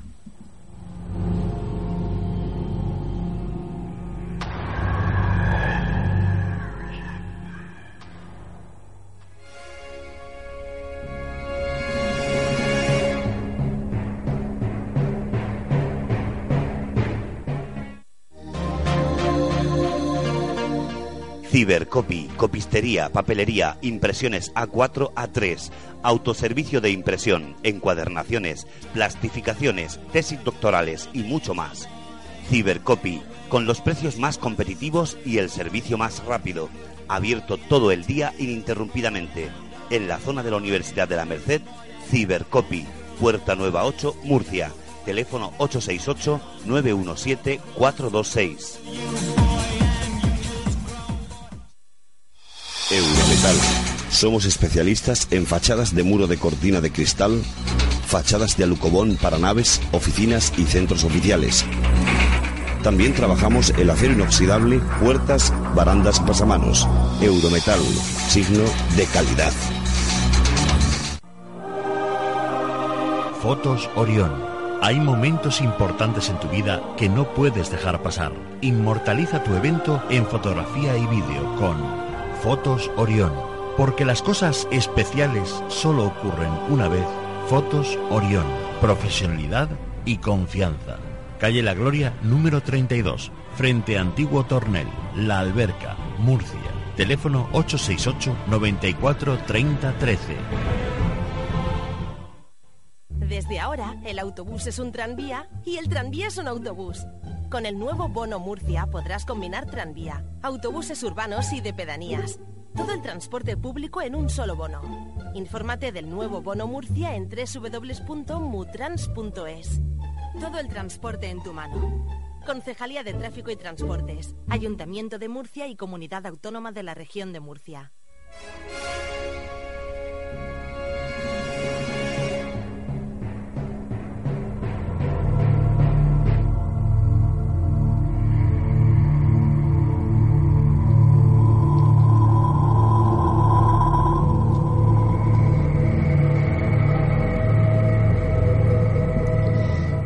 Pepe Ben George, ¿querés decir una cosita? Bueno, mira, yo antes de la pausa pues me he quedado así un poco en el aire para decir que en el mundo de los sueños es un mundo misterioso y bastante fascinante, donde las reglas de la realidad no se aplican a ellos. O sea Eso que verdad. cualquiera puede aplicar y también de los sueños depende de la- del estado de la persona. O sea, que es lo que he dicho antes Pepe, que todos los sueños nos valen para los mismos. Los sueños nos traen cada noche, para mí, ¿eh? universos insólitos, personajes misteriosos, visiones infernales o angelicales, episodios maravillosos que no podríamos vivir despierto. Y ahí ya entra lo que es la psicología, Pepe. ¿Me entiendes? O sea, la realidad que yo no admito, por la noche cuando estoy relajado, se abre todo y entonces cuando yo tomo contacto con lo que yo no he podido... Por eso, por eso muchas veces a las 3 de la mañana eh, digamos que eh, es cuando el cuerpo mm, más alterado está, aunque nosotros creamos que es mm, que está relajado, digamos que hay eh, un proceso de acidez entra aproximadamente esas horas y es un proceso ácido bastante pues hay mucha gente pues que bueno pues que lo pasa mal, solo hemos despertado, despertarnos, muchas personas debido al, al dolor mm, se despiertan y se creen que son sueños premonitorios, ¿no? y es el mismo cuerpo el que nos está mm, despertando. Mira, aparte de todo esto, el soñar creo que es un abrir una puerta o abrir una puerta de la mente que en estado físico y lúcido no la abres porque te deduce más el, el trabajo, lo cotidiano, el- el- el vivir el día a día, eh, la supervivencia. Eh, todas las esperanzas y las ambiciones, creo yo, y todos los deseos también, hasta incluso miedos, fantasmas, amigos buenos y malos, todo el mundo reside en ese macro mini eh, inconsciente que tenemos. Todo eso va ahí. Y yo creo que son parte de la mente primitiva y constituyen una vía de acceso a realidades que están más allá al alcance de nuestra forma de pensar. Para mí. Y cada sueño se conecta con su propia realidad. Por lo tanto, al interpretarlos es importante ponerlos en el contexto de sus experiencias y vida personal, que es lo que estábamos hablando antes. Por ejemplo, aparte de los sueños, tenemos viajes astrales, que confundimos con sueños. y ahí es donde entramos, donde entramos... ¿A qué te en- refieres viaje astral? En que nuestro Ah, bueno. cuerpo astral, cuando dormimos, sale de nuestro cuerpo Sí. y a veces tenemos experiencias que vivimos en, en la otra realidad del mundo astral y pensamos que es un sueño. Y por eso muchas veces lo de caer, caemos, es el, el falso acople de ese cuerpo astral cuando regresa a nuestro cuerpo que viene muy rápidamente y, y caemos, caemos, pero nunca llega, pero nunca llega, nunca llegamos No. al suelo. Pero eso no, No, siempre es así. yo me pegué- existe una, yo- existe una No, Pepe, no. ¿eh? Yo Sí llegué al agua, ¿eh? pero Existe no confundir. existe, por Estamos ejemplo, en sueños, no síndrome- estamos en... No, pero es que eso es una parte porque tú cuando estás, Ya, cuando viajas en el astral piensas el que es un sueño, por porque tú te recuerdas como si fuera un sueño. Sí. Algunas veces se debe, eh, no, bueno, Paco, ya- arrímate el micro técnicamente se debe a algunos procesos como por ejemplo el síndrome de las piernas inquietas. Hay gente que yo yo lo he experimentado alguna vez y sé precisamente que no es por un viaje astral, es decir, tiene la sensación de que caes al vacío, de repente golpea, pero es una falsa sensación de, de- de nuestro de ¿Y eso que tiene que ver con el síndrome de las piernas inquietas, Paco? Pues también que se produce una serie de movimientos involuntarios durante la noche que pueden inducir. O sea, No, yo ¿Qué va? va. A ver, Ya te digo yo que no, ¿eh? Que no, que no, Paco, que no. No, hay que con el micrófono No, al final, me- lo siento por... Cuando Eh, sientes, cuando, Quiero cuando decir, sueñas mucha- con el vacío... Hablaba en general, no lo comparo. Simplemente digo, hablo, hablo en general que existen muchos condicionantes. Tú has mencionado ante uno, Pepe. Existen muchos condicionantes psicosomáticos que afectan a la noche y que hace inducir a mucha gente, con la cual yo he comentado, eh, que crear falsas experiencias. Creemos que estamos en un viaje astral, queremos que hemos tenido Eso es otra la sensación cosa. de un... Hay muchas sensaciones que Sí. son eh, ple- plenamente eh, explicables por, por- por nuestro organismo o por las condiciones de sueño. Pero Paco, es que durante el sueño tú vives diferentes etapas. Sí, y no sí, tiene nada vale, que ver. vale. Tú vives una etapa de la liberación de lo cotidiano, vives una etapa también de desplazamiento astral. Pero pues perfectamente puede suceder todo durante la misma noche. Y tienes a lo mejor eh, un sueño en el que estás muy preocupado y, por ejemplo, imagínate que te ves eh, nadando en un agua turbia, en un agua sucia. Estás, ¿qué, quiere decir eso? Pues eso quiere decir que estás mm, eh, eh, implicado en algún asunto en el que las emociones no las están manifestando las más, las más claras, ¿sabes? Entre odio, rencor, miedo, inseguridad. Eh, imagínate que estás soñando, por ejemplo, que caminas o estás bebiendo un agua muy fresca, muy limpia. Puedes tener la seguridad de que tus emociones están donde deben de Ya estar. está en el- dentro del factor simbólico del propio sueño. Estamos hablando claro. ya de, de otro, de otro, Pero es que a lo de otro derrotero. Es que Claro, no quiero... claro, Es que estamos No mezclando mezclemos, no mezclemos líneas. Tú estás ya hablando dentro de la simbología. de la simbología, de- pues es lo que querrán oír Pero nuestros, sí, lo que sí, quieren sí, oír sí. nuestros oyentes. La- seguro. el agua Yo siempre también son las. Pero emociones. Pero vamos a ver una cosa. lo que sí os pediría, por favor.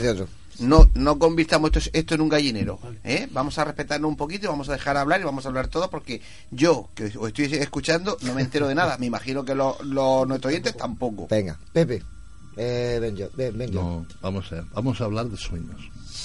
Del sueño de José, y de varios sueños que están interpretados en, en la Biblia, los más famosos y tal.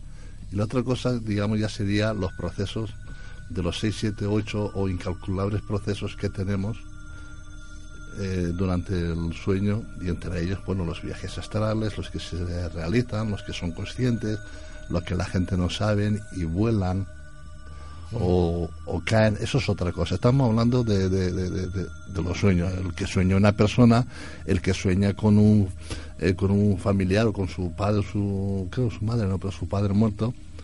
Oye, es que sueña y se levanta sudado y tal, y sin embargo es un sueño de, de felicidad, o sea, de y si está vivo, pues que le da mm, le da más vida. O sea, yo creo que hemos venido a hablar de eso. O sea, No, no, y del otro también, Dentro ¿eh, del astral, si quieres, pero vamos, que eso no son sueños, Mira. eso es una faceta de, de liberación, de, digamos, de la materia del cuerpo, de la tensión que, es- que se genera durante el día. Pero Pepe, si No, el no eres desplaza- con el desplazamiento Ah. astral, tú vas a lugares a los que, que Sí, luego vas sí, físicamente y dices, ostras, yo sí, aquí he Ana, estado sí, ya". eso- eso Pero está- esta noche eso hablamos está claro. puramente del sueño. Claro, sí. claro. Pero no- Y los símbolos, la interpretación. No, vamos a ver, Paco. Cuando una persona duerme y tú sueñas en un viaje astral, esa persona cuando se despierta, ella no sabe que ha sido un viaje astral, porque no ha sido consciente. Y para ella es un sueño. Por eso hablo de ese sueño. Porque para esa persona es un sueño. Y por eso diferencia ese tipo de sueños. Esa persona se despierta y dice, uy, he viajado y he visto un mundo con una luz especial y he visto no sé qué cosa. Y es un viaje astral, pero, la persona dice, hay que ver qué sueño más bonito he tenido. Pero Esa persona Pepe, es un sueño. Pepe, Pero ¿cómo se Pepe. puede diferenciar? Ahí voy yo. se puede diferenciar por las vivencias. Porque no es lo mismo soñar un sueño simbólico que tú viajar. A ti te queda siempre una sensación. Cuando tú sientes, estás haciendo un viaje distinto. Pero vamos a ver. Sí, Los que nos em- están oyendo. Perdóname perdón. un segundo. Y si, y si escuchamos lo que Ana decía al principio, ¿no? Es decir, que eh, vienen el hijo a ver a la madre y la madre lo abraza. eh, Ujú. ¿Eso dónde lo metemos? ¿En el viaje astral o en el sueño? Eso está en el desplazamiento astral. Claro. No es un sueño. Claro, no es un sueño. para- perdonadme, para vosotros. Para otras personas es que aquí hay que ser, digamos, mm, objetivo, pero también tratamos de ver los diferentes puntos de vista. Para otra persona puede que diga simplemente que no hay distinción posible. Entre Pero- una, entre unas, eh, se- entre, ¿dónde está la línea entre que haya sido? Yo la veo sumamente delgada. Pero una Paco, perdona, fina otra persona a lo mejor no ha escuchado a cientos de testimonios como yo que me cuentan sus sueños y tienen que ver con esa parte de su realidad. Claro, claro. ¿Entiendes? Entonces- Pero claro, la, la propia de realidad de cada uno, pero es que la propia de realidad de cada uno es tan subjetiva que dar, eh, Pues claro. definir los contornos es complicadísimo. Pues tenéis que escuchar a cada persona en su contexto Claro. de vida personal, en, su- en lo que está sucediendo. Y cuanto más próximo sea a ti, a la persona a la que le vas a interpretar el sueño, mayor porcentaje de, de acierto, obviamente.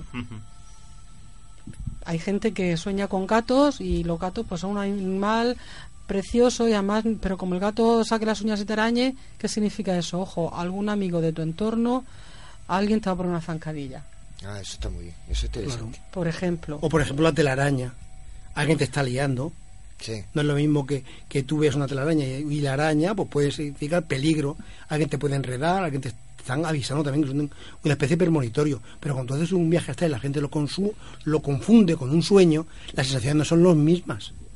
Porque esa mujer, por ejemplo, que soñó con su hijo, es que lo vivió. Es que casi todo el mundo que, falle- que, que tiene un fallecido amado sueña, lo ven en sueños, porque es el canal más directo. Sigo diciendo que hay importante. que, es que Yo- me sigue me sigue y perdonadme que sea tan insistente pero esa línea delgada que he mencionado antes a mí por ejemplo cuando sueño con mi padre fallecido no distingo no termino de distinguir ese momento de que yo esté en una proyección astral en un viaje astral o como queráis llamarlo o realmente esté Sí, teniendo un, sí. un recuerdo emocional de hace 20 o 30 Sí, años es que ese es el problema Pero si tú me cuentas en el contexto en el que tú ves a tu padre, muy probablemente hayan algunos factores que indiquen en qué parte del sueño estás. Y eso solamente lo saben las personas que, que han dedicado mucho tiempo de su vida a escuchar los sueños de las personas.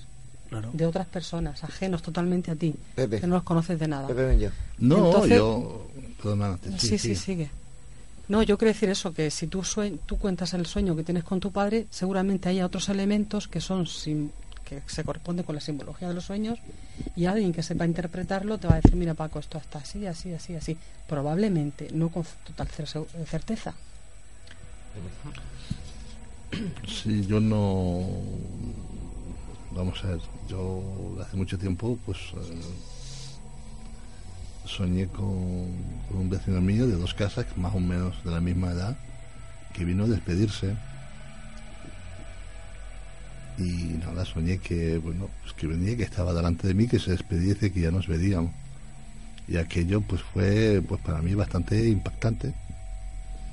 Y yo terminé la noche como pude, y al día siguiente, pues mi madre me llamó desde Valencia, me dice, oye, que se ha muerto Juan, eh, Juanín.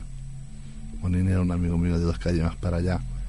Confundir esto los sueños en que fue un sueño astral, yo creo que yo creo que es interpretación de los sueños. Y luego ya si tú quieres o si queremos, pues ya pasamos a los que conocemos los sueños astrales, cómo se hacen, de qué forma se hacen, pero esto sería maleal a la gente que nos está oyendo y que no sabe lo que es un sueño astral o lo ha oído. Y yo creo que simplemente es la interpretación, como habéis dicho, uno se cae, es un vacío. Posiblemente a lo mejor es que está entrando en el cuerpo astral o, pre- o perfectamente puede ser que uno está vacío de todo. ya de ideas y se tiene que parar a pensar una persona seca también. No, no sueña con el vacío, ¿eh? Sueña que se cae, que no es el vacío. Sí, pero que él está vacío, porque se cae al vacío. Mm, a veces es una Antonio. Claro, depende. sensación también Antonio, de- de- Paco, eh, un momento, Antonio. Yo, por ejemplo, apuntaría eh, a, a esa amalgama que estamos metiendo aquí de, de posibilidades. Eh, Pepe antes decía, Pepe Bernal decía, si ves una telaraña es que te estás liando.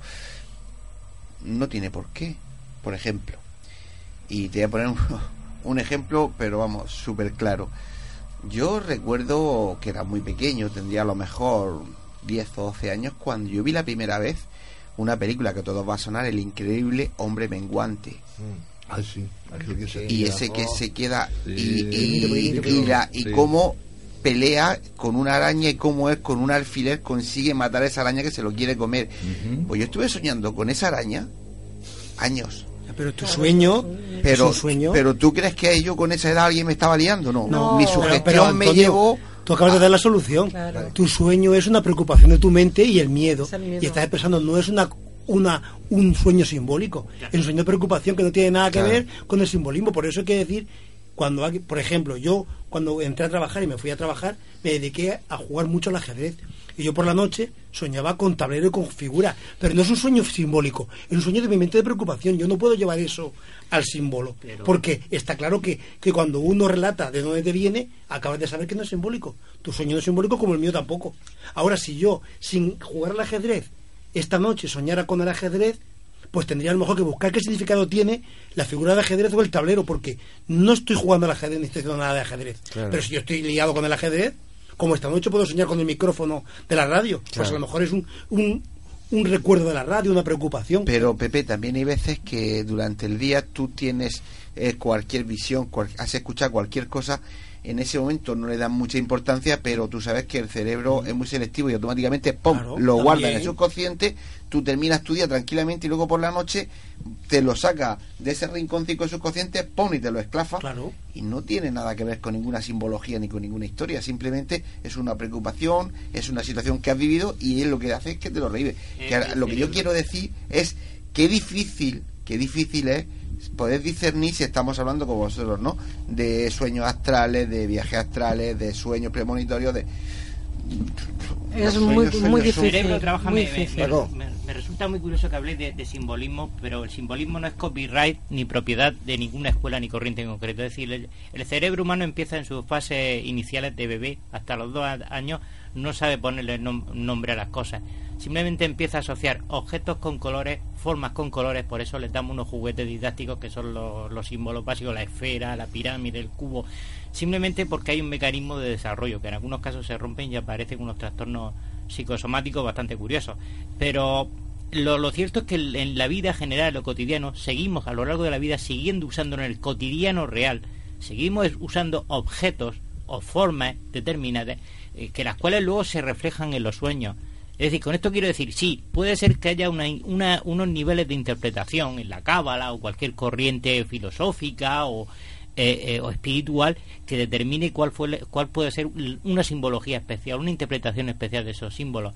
Pero al fin y al cabo no son nada más que como en nuestro móvil o en nuestro ordenador iconos en el escritorio. Es decir, trata de reflejar una expresión, una idea en un, con- en un contexto dentro de una forma u objeto concreto. A ver, un momentito, Ana. Ana no está muy de Ana, acuerdo. Ana, no, no.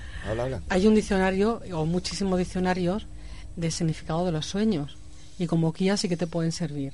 Y yo no sé si esos diccionarios están escritos por investigadores o por psicólogos especialistas en interpretar sueños.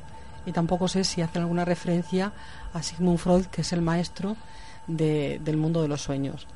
No tengo ni idea, mm, pero podríamos hacer un poquito más liviana esta, esta tertulia que tenemos aquí hoy, Sí, que no, no, sí, va que no es debate, y dar unas pinceladas. Por ejemplo, desde mi punto de vista, ¿qué puedo aportar? Pues como es, es muy complicado y muy difícil interpretar los sueños y sobre todo saber en, en qué fase del sueño eh, está uno cuando te cuenta ese sueño, Claro. yo te diré, por ejemplo, si no eres muy aficionado al alpinismo y, y sueñas con que subes montañas, yo te puedo decir, casi garantizar, que, que estás una- en una etapa de tu vida es- en la que est- estás elevando espiritualmente.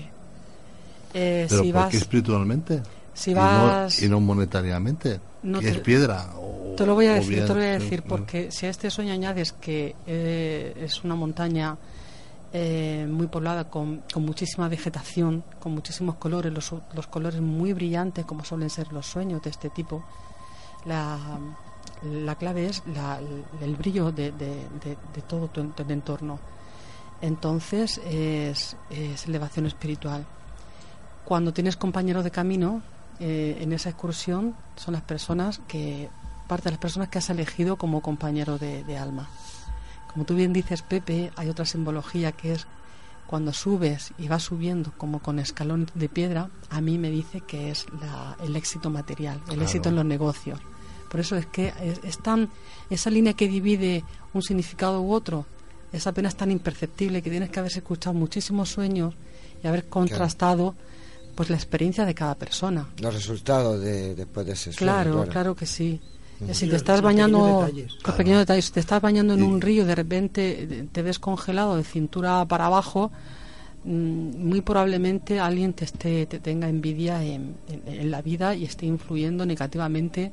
Que los sueños son con raros. son, Son- muy son raros, son muy paralizaciones, tú Sí, estás paral- paralizado. estás paralizado, pero no es lo mismo estar paralizado de aquello que andas y no avanzas. Eso es, Sí, eso es otra cosa. Eso es otra cosa. Eso, Eso sí que es- o con lentitud. O con lentitud.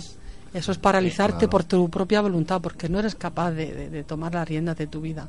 Vas muy lento. Vas muy lento, Pero exactamente. yo veo una cosa, hay una cosa muy curiosa, que está, estabas hablando un poco en el concepto, dentro del contexto de tú interpretas. O sea, me explico, una persona que tiene un cierto conocimiento mm, hace En una general, interpretación. esto es en general. Eh, permíteme, no hay permíteme nada. que, te- No hay que diga el tú, que diga el, Sí, el- sí. el pronombre, o sea, la- Sí, la- sí. que emplee yo. primera persona el yo. Sí, no lo veo como Porque, de como si quiero decir, absoluto. como si quiero decir cualquier persona y Sí. con esto no critico, al contrario, intento sacar punto a un tema muy complicado. A mí me vienen siempre las dudas que pueda tener cualquier persona en su casa cuando habla y dice, "Oye, Paco, estamos hablando de este tema y tal y tengo esta duda." Entonces me está saltando ahora mismo una duda. En el ejemplo que has puesto, un sujeto A sueña con que sube una, un- eh, es alpinista o escalador y sube una cima muy alta. Y el sujeto B tiene el mismo sueño.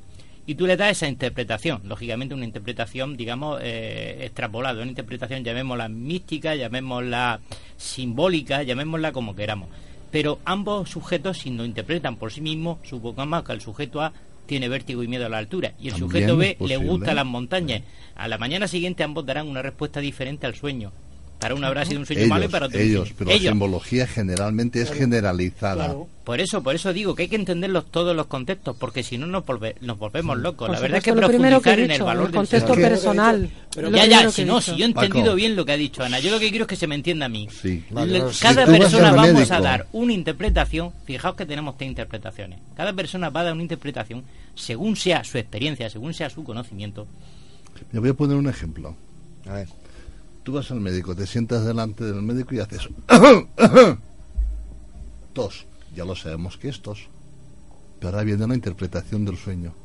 Si tienes fiebre, si tienes tal, si tal. Y el sueño pues es lo mismo. Es una lectura de cómo está tu organismo En ese momento. en ese, eh, eh, Claro. que tú has soñado y, y, eh, eh, con el médico y Claro. luego tú lo que hayas soñado eh, la, montaña tal pues es una lectura que es tienes que ver antes cuando empieza cuando empieza cómo se va desarrollando los puntos más álgidos y luego los puntos que van desapareciendo.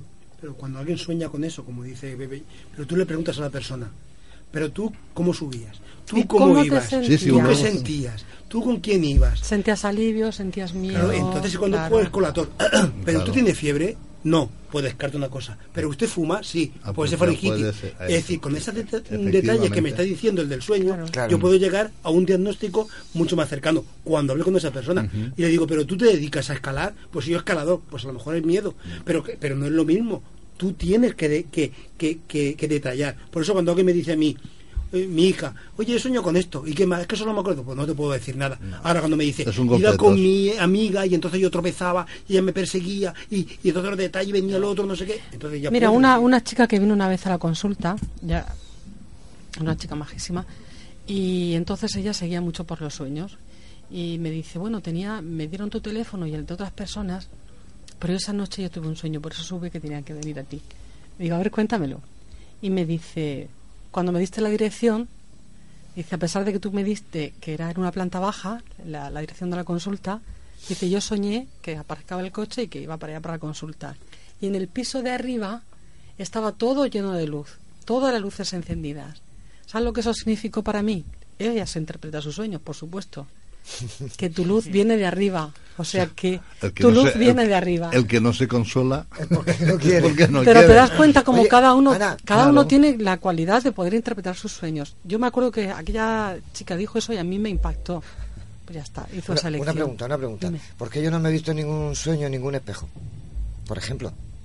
¿Y por qué si tendrías que verte? Porque tú siempre te ¿Y por dices que eres no? feo. Tú mismo te estás menospreciando. Ya, pero yo lo tengo asumido. Entonces por eso no ¿por te puedes ver. Porque ¿Por qué eres? Drácula. No. Yo tampoco sueño con espejos. Yo en este momento no, No, no, recuerdo no, haber me- no, no, soñado. me, no me has entendido. Ah, no. Que yo, yo en mis sueños no me veo porque obviamente soy yo el que estoy soñando.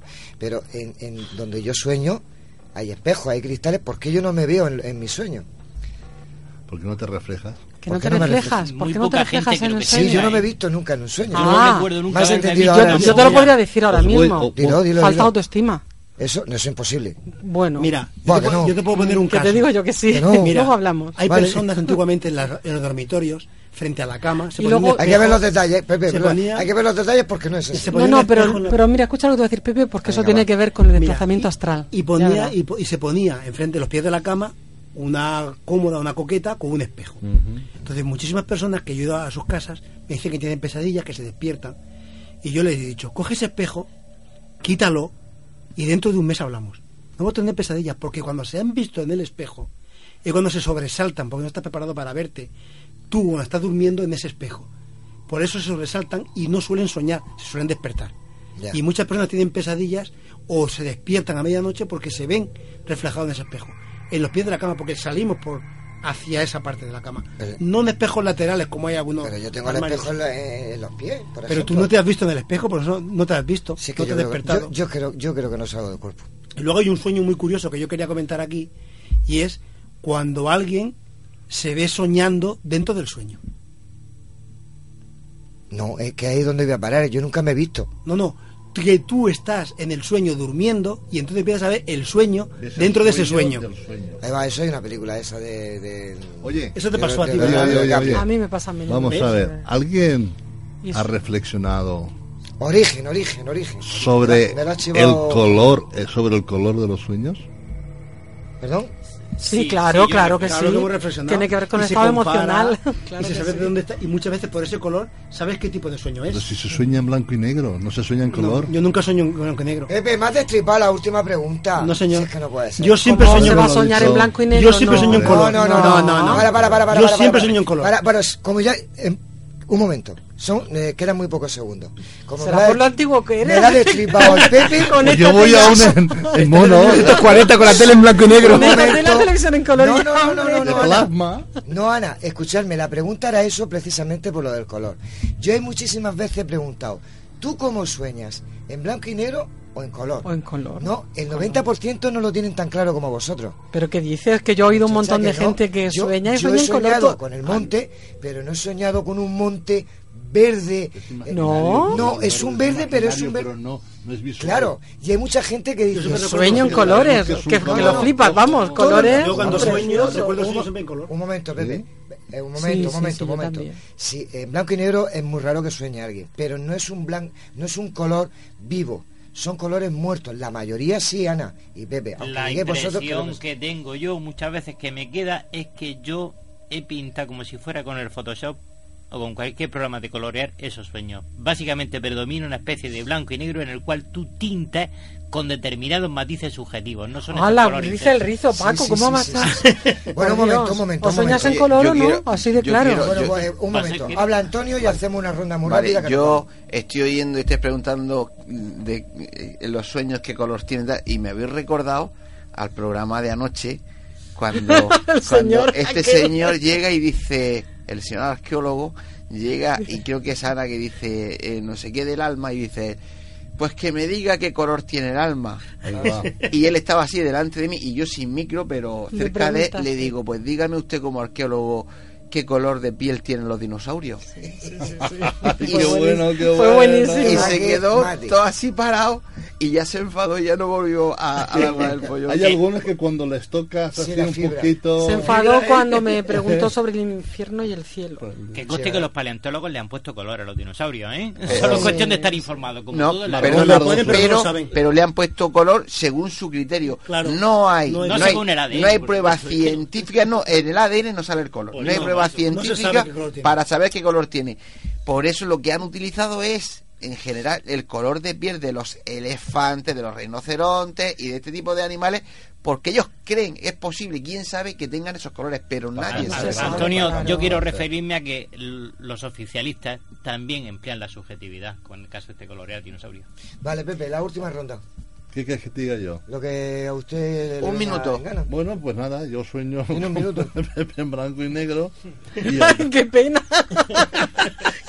Eh, perdonadme, pero, ¿En pero solo tenéis que fijaros, Pepe es más mayor, él Pepe es la Sus la sueños, llegan hasta 1970. ¿Y habéis tenido algunos sueños de estos que continúan como si fuese la telenovela? Sí, No. sí. ¿A que No, sí? Sí, recurrente. Sí. No, en recurrente, no, En no. el mismo Pero- sitio sí, pero no. En evolución, que continúan. Pero lo que más sí me tengo. revienta de los sueños es que estás soñando con algo mm, así un poco tal y enseguida cuando no encuentras los sitios donde vas y tal, enseguida cuando encuentras el sitio donde por fin se va a realizar la cúpula, mic, mic, mic, el despertador. Muy bueno, Pepe. Bueno. Pepe Bernal. Bueno, pues yo, yo siempre soñé en color, yo no sé blanco y negro, siempre soñé en color. Y yo diría a las personas que sueñan, que cuando se despierten lo escriban, pero también de- escriban qué sentían en el sueño.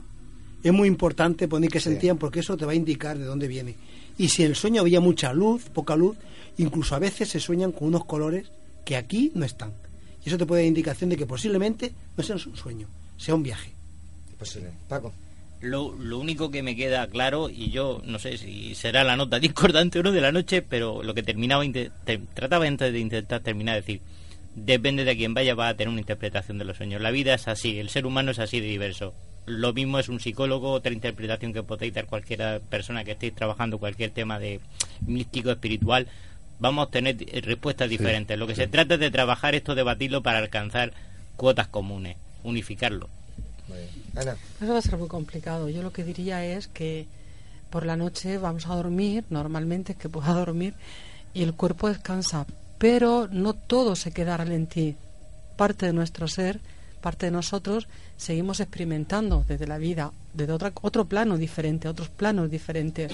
Y esos, esas experiencias de vida son tan importantes como las que tenemos con el cuerpo físico cuando estamos despiertos. Así que, hay que habría que dar valor a lo que vemos, a lo que sentimos, a lo que nos encontramos, a lo que nos regalan. Todo eso forma parte también de nuestra vida cotidiana, porque no hay nada más cotidiano que dormir y soñar. Yo al principio del programa decía que iba a contar al final porque yo siempre, eh, desde bien pequeño, desde que yo me recuerdo, mi sueño recurrente y siempre es el mismo es que, que vuelo y caigo al vacío. Y yo siempre lo, he creído que es porque yo con 20 y muy pocos meses, quizá 26, 27 meses, un poco más de dos años, hice un vuelo por un acantilado de, de 17 metros. Sí, sí, hice, pero un vuelo literal, me recogieron muerto, muerto, a mi madre le dijeron, está muerto. Claro. Y bueno, después cuando ver si ahora estamos más allá que aquí. luego respiraba, no, del más allá. no, voy a voy a contarles algo que no cuento nunca. Eh, después se dieron cuenta que mm, respiraba, me llevaron al hospital, me examinaron entero y solo me había sacado el, el codo izquierdo, ¿eh? no me había hecho absolutamente nada.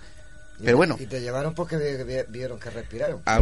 ¿tú conoces a alguno de los que habían sí, conmigo sí. de los que me empujaron? Eso fue una, caída astral. Repito que No, yo no, fui. No, fue que no fui yo.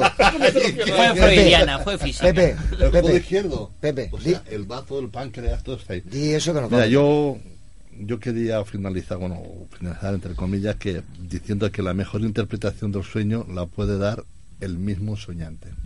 Muy Siempre.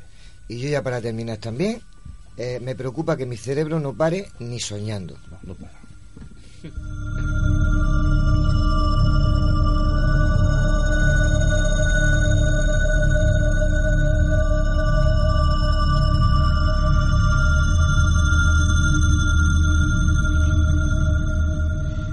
Pues eh, hasta aquí el programa de esta noche, así que solo deciros compañeros que es un placer compartir tertulia con vosotros y que bueno, pues que veremos la semana que viene de qué hablamos.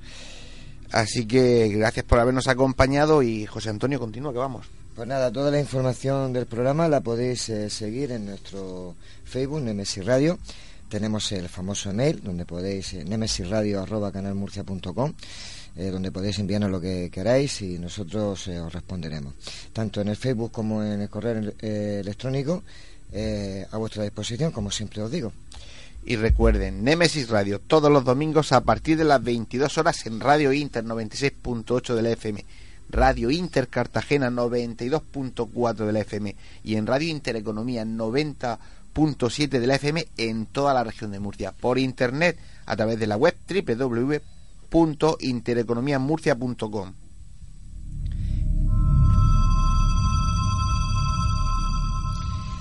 Y no olvidéis que nuestras voces viajan ya por el universo.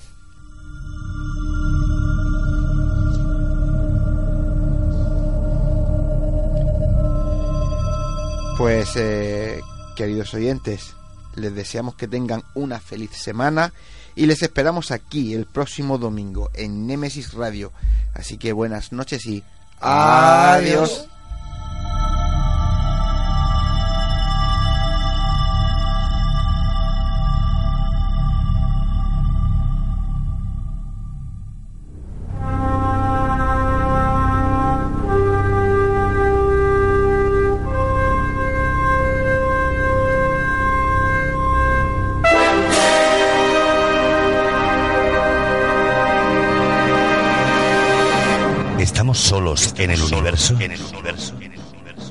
Son los verdaderos artífices de las pirámides?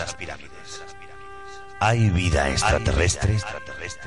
De ser así, ¿es posible que ya estén entre nosotros? Psicofonías, Ouija, ¿nos hablan los muertos?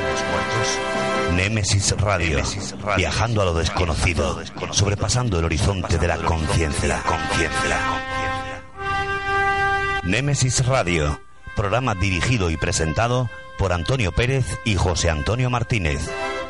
Todos los domingos a partir de las 10 de la noche en Radio Inter y en Radio Intereconomía Región de Murcia, Némesis Radio.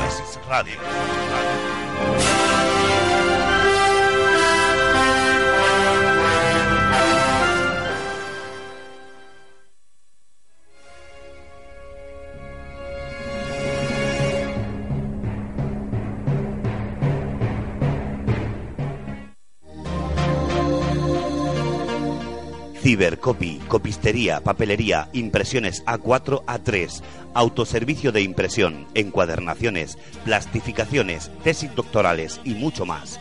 Cibercopy, con los precios más competitivos y el servicio más rápido, abierto todo el día ininterrumpidamente. En la zona de la Universidad de la Merced, Cibercopy, Puerta Nueva 8, Murcia. Teléfono 868-917-426. Eurometal. Somos especialistas en fachadas de muro de cortina de cristal, fachadas de alucobón para naves, oficinas y centros oficiales. También trabajamos el acero inoxidable, puertas, barandas, pasamanos. Eurometal, signo de calidad. Fotos Orión. Hay momentos importantes en tu vida que no puedes dejar pasar. Inmortaliza tu evento en fotografía y vídeo con Fotos Orión. Porque las cosas especiales solo ocurren una vez. Fotos Orión. Profesionalidad y confianza. Calle La Gloria, número 32, frente Antiguo Tornel, La Alberca, Murcia. Teléfono 868 94 30 13.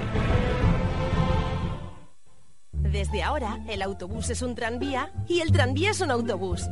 Con el nuevo Bono Murcia podrás combinar tranvía, autobuses urbanos y de pedanías. Todo el transporte público en un solo bono. Infórmate del nuevo Bono Murcia en www.mutrans.es. Todo el transporte en tu mano. Concejalía de Tráfico y Transportes, Ayuntamiento de Murcia y Comunidad Autónoma de la Región de Murcia.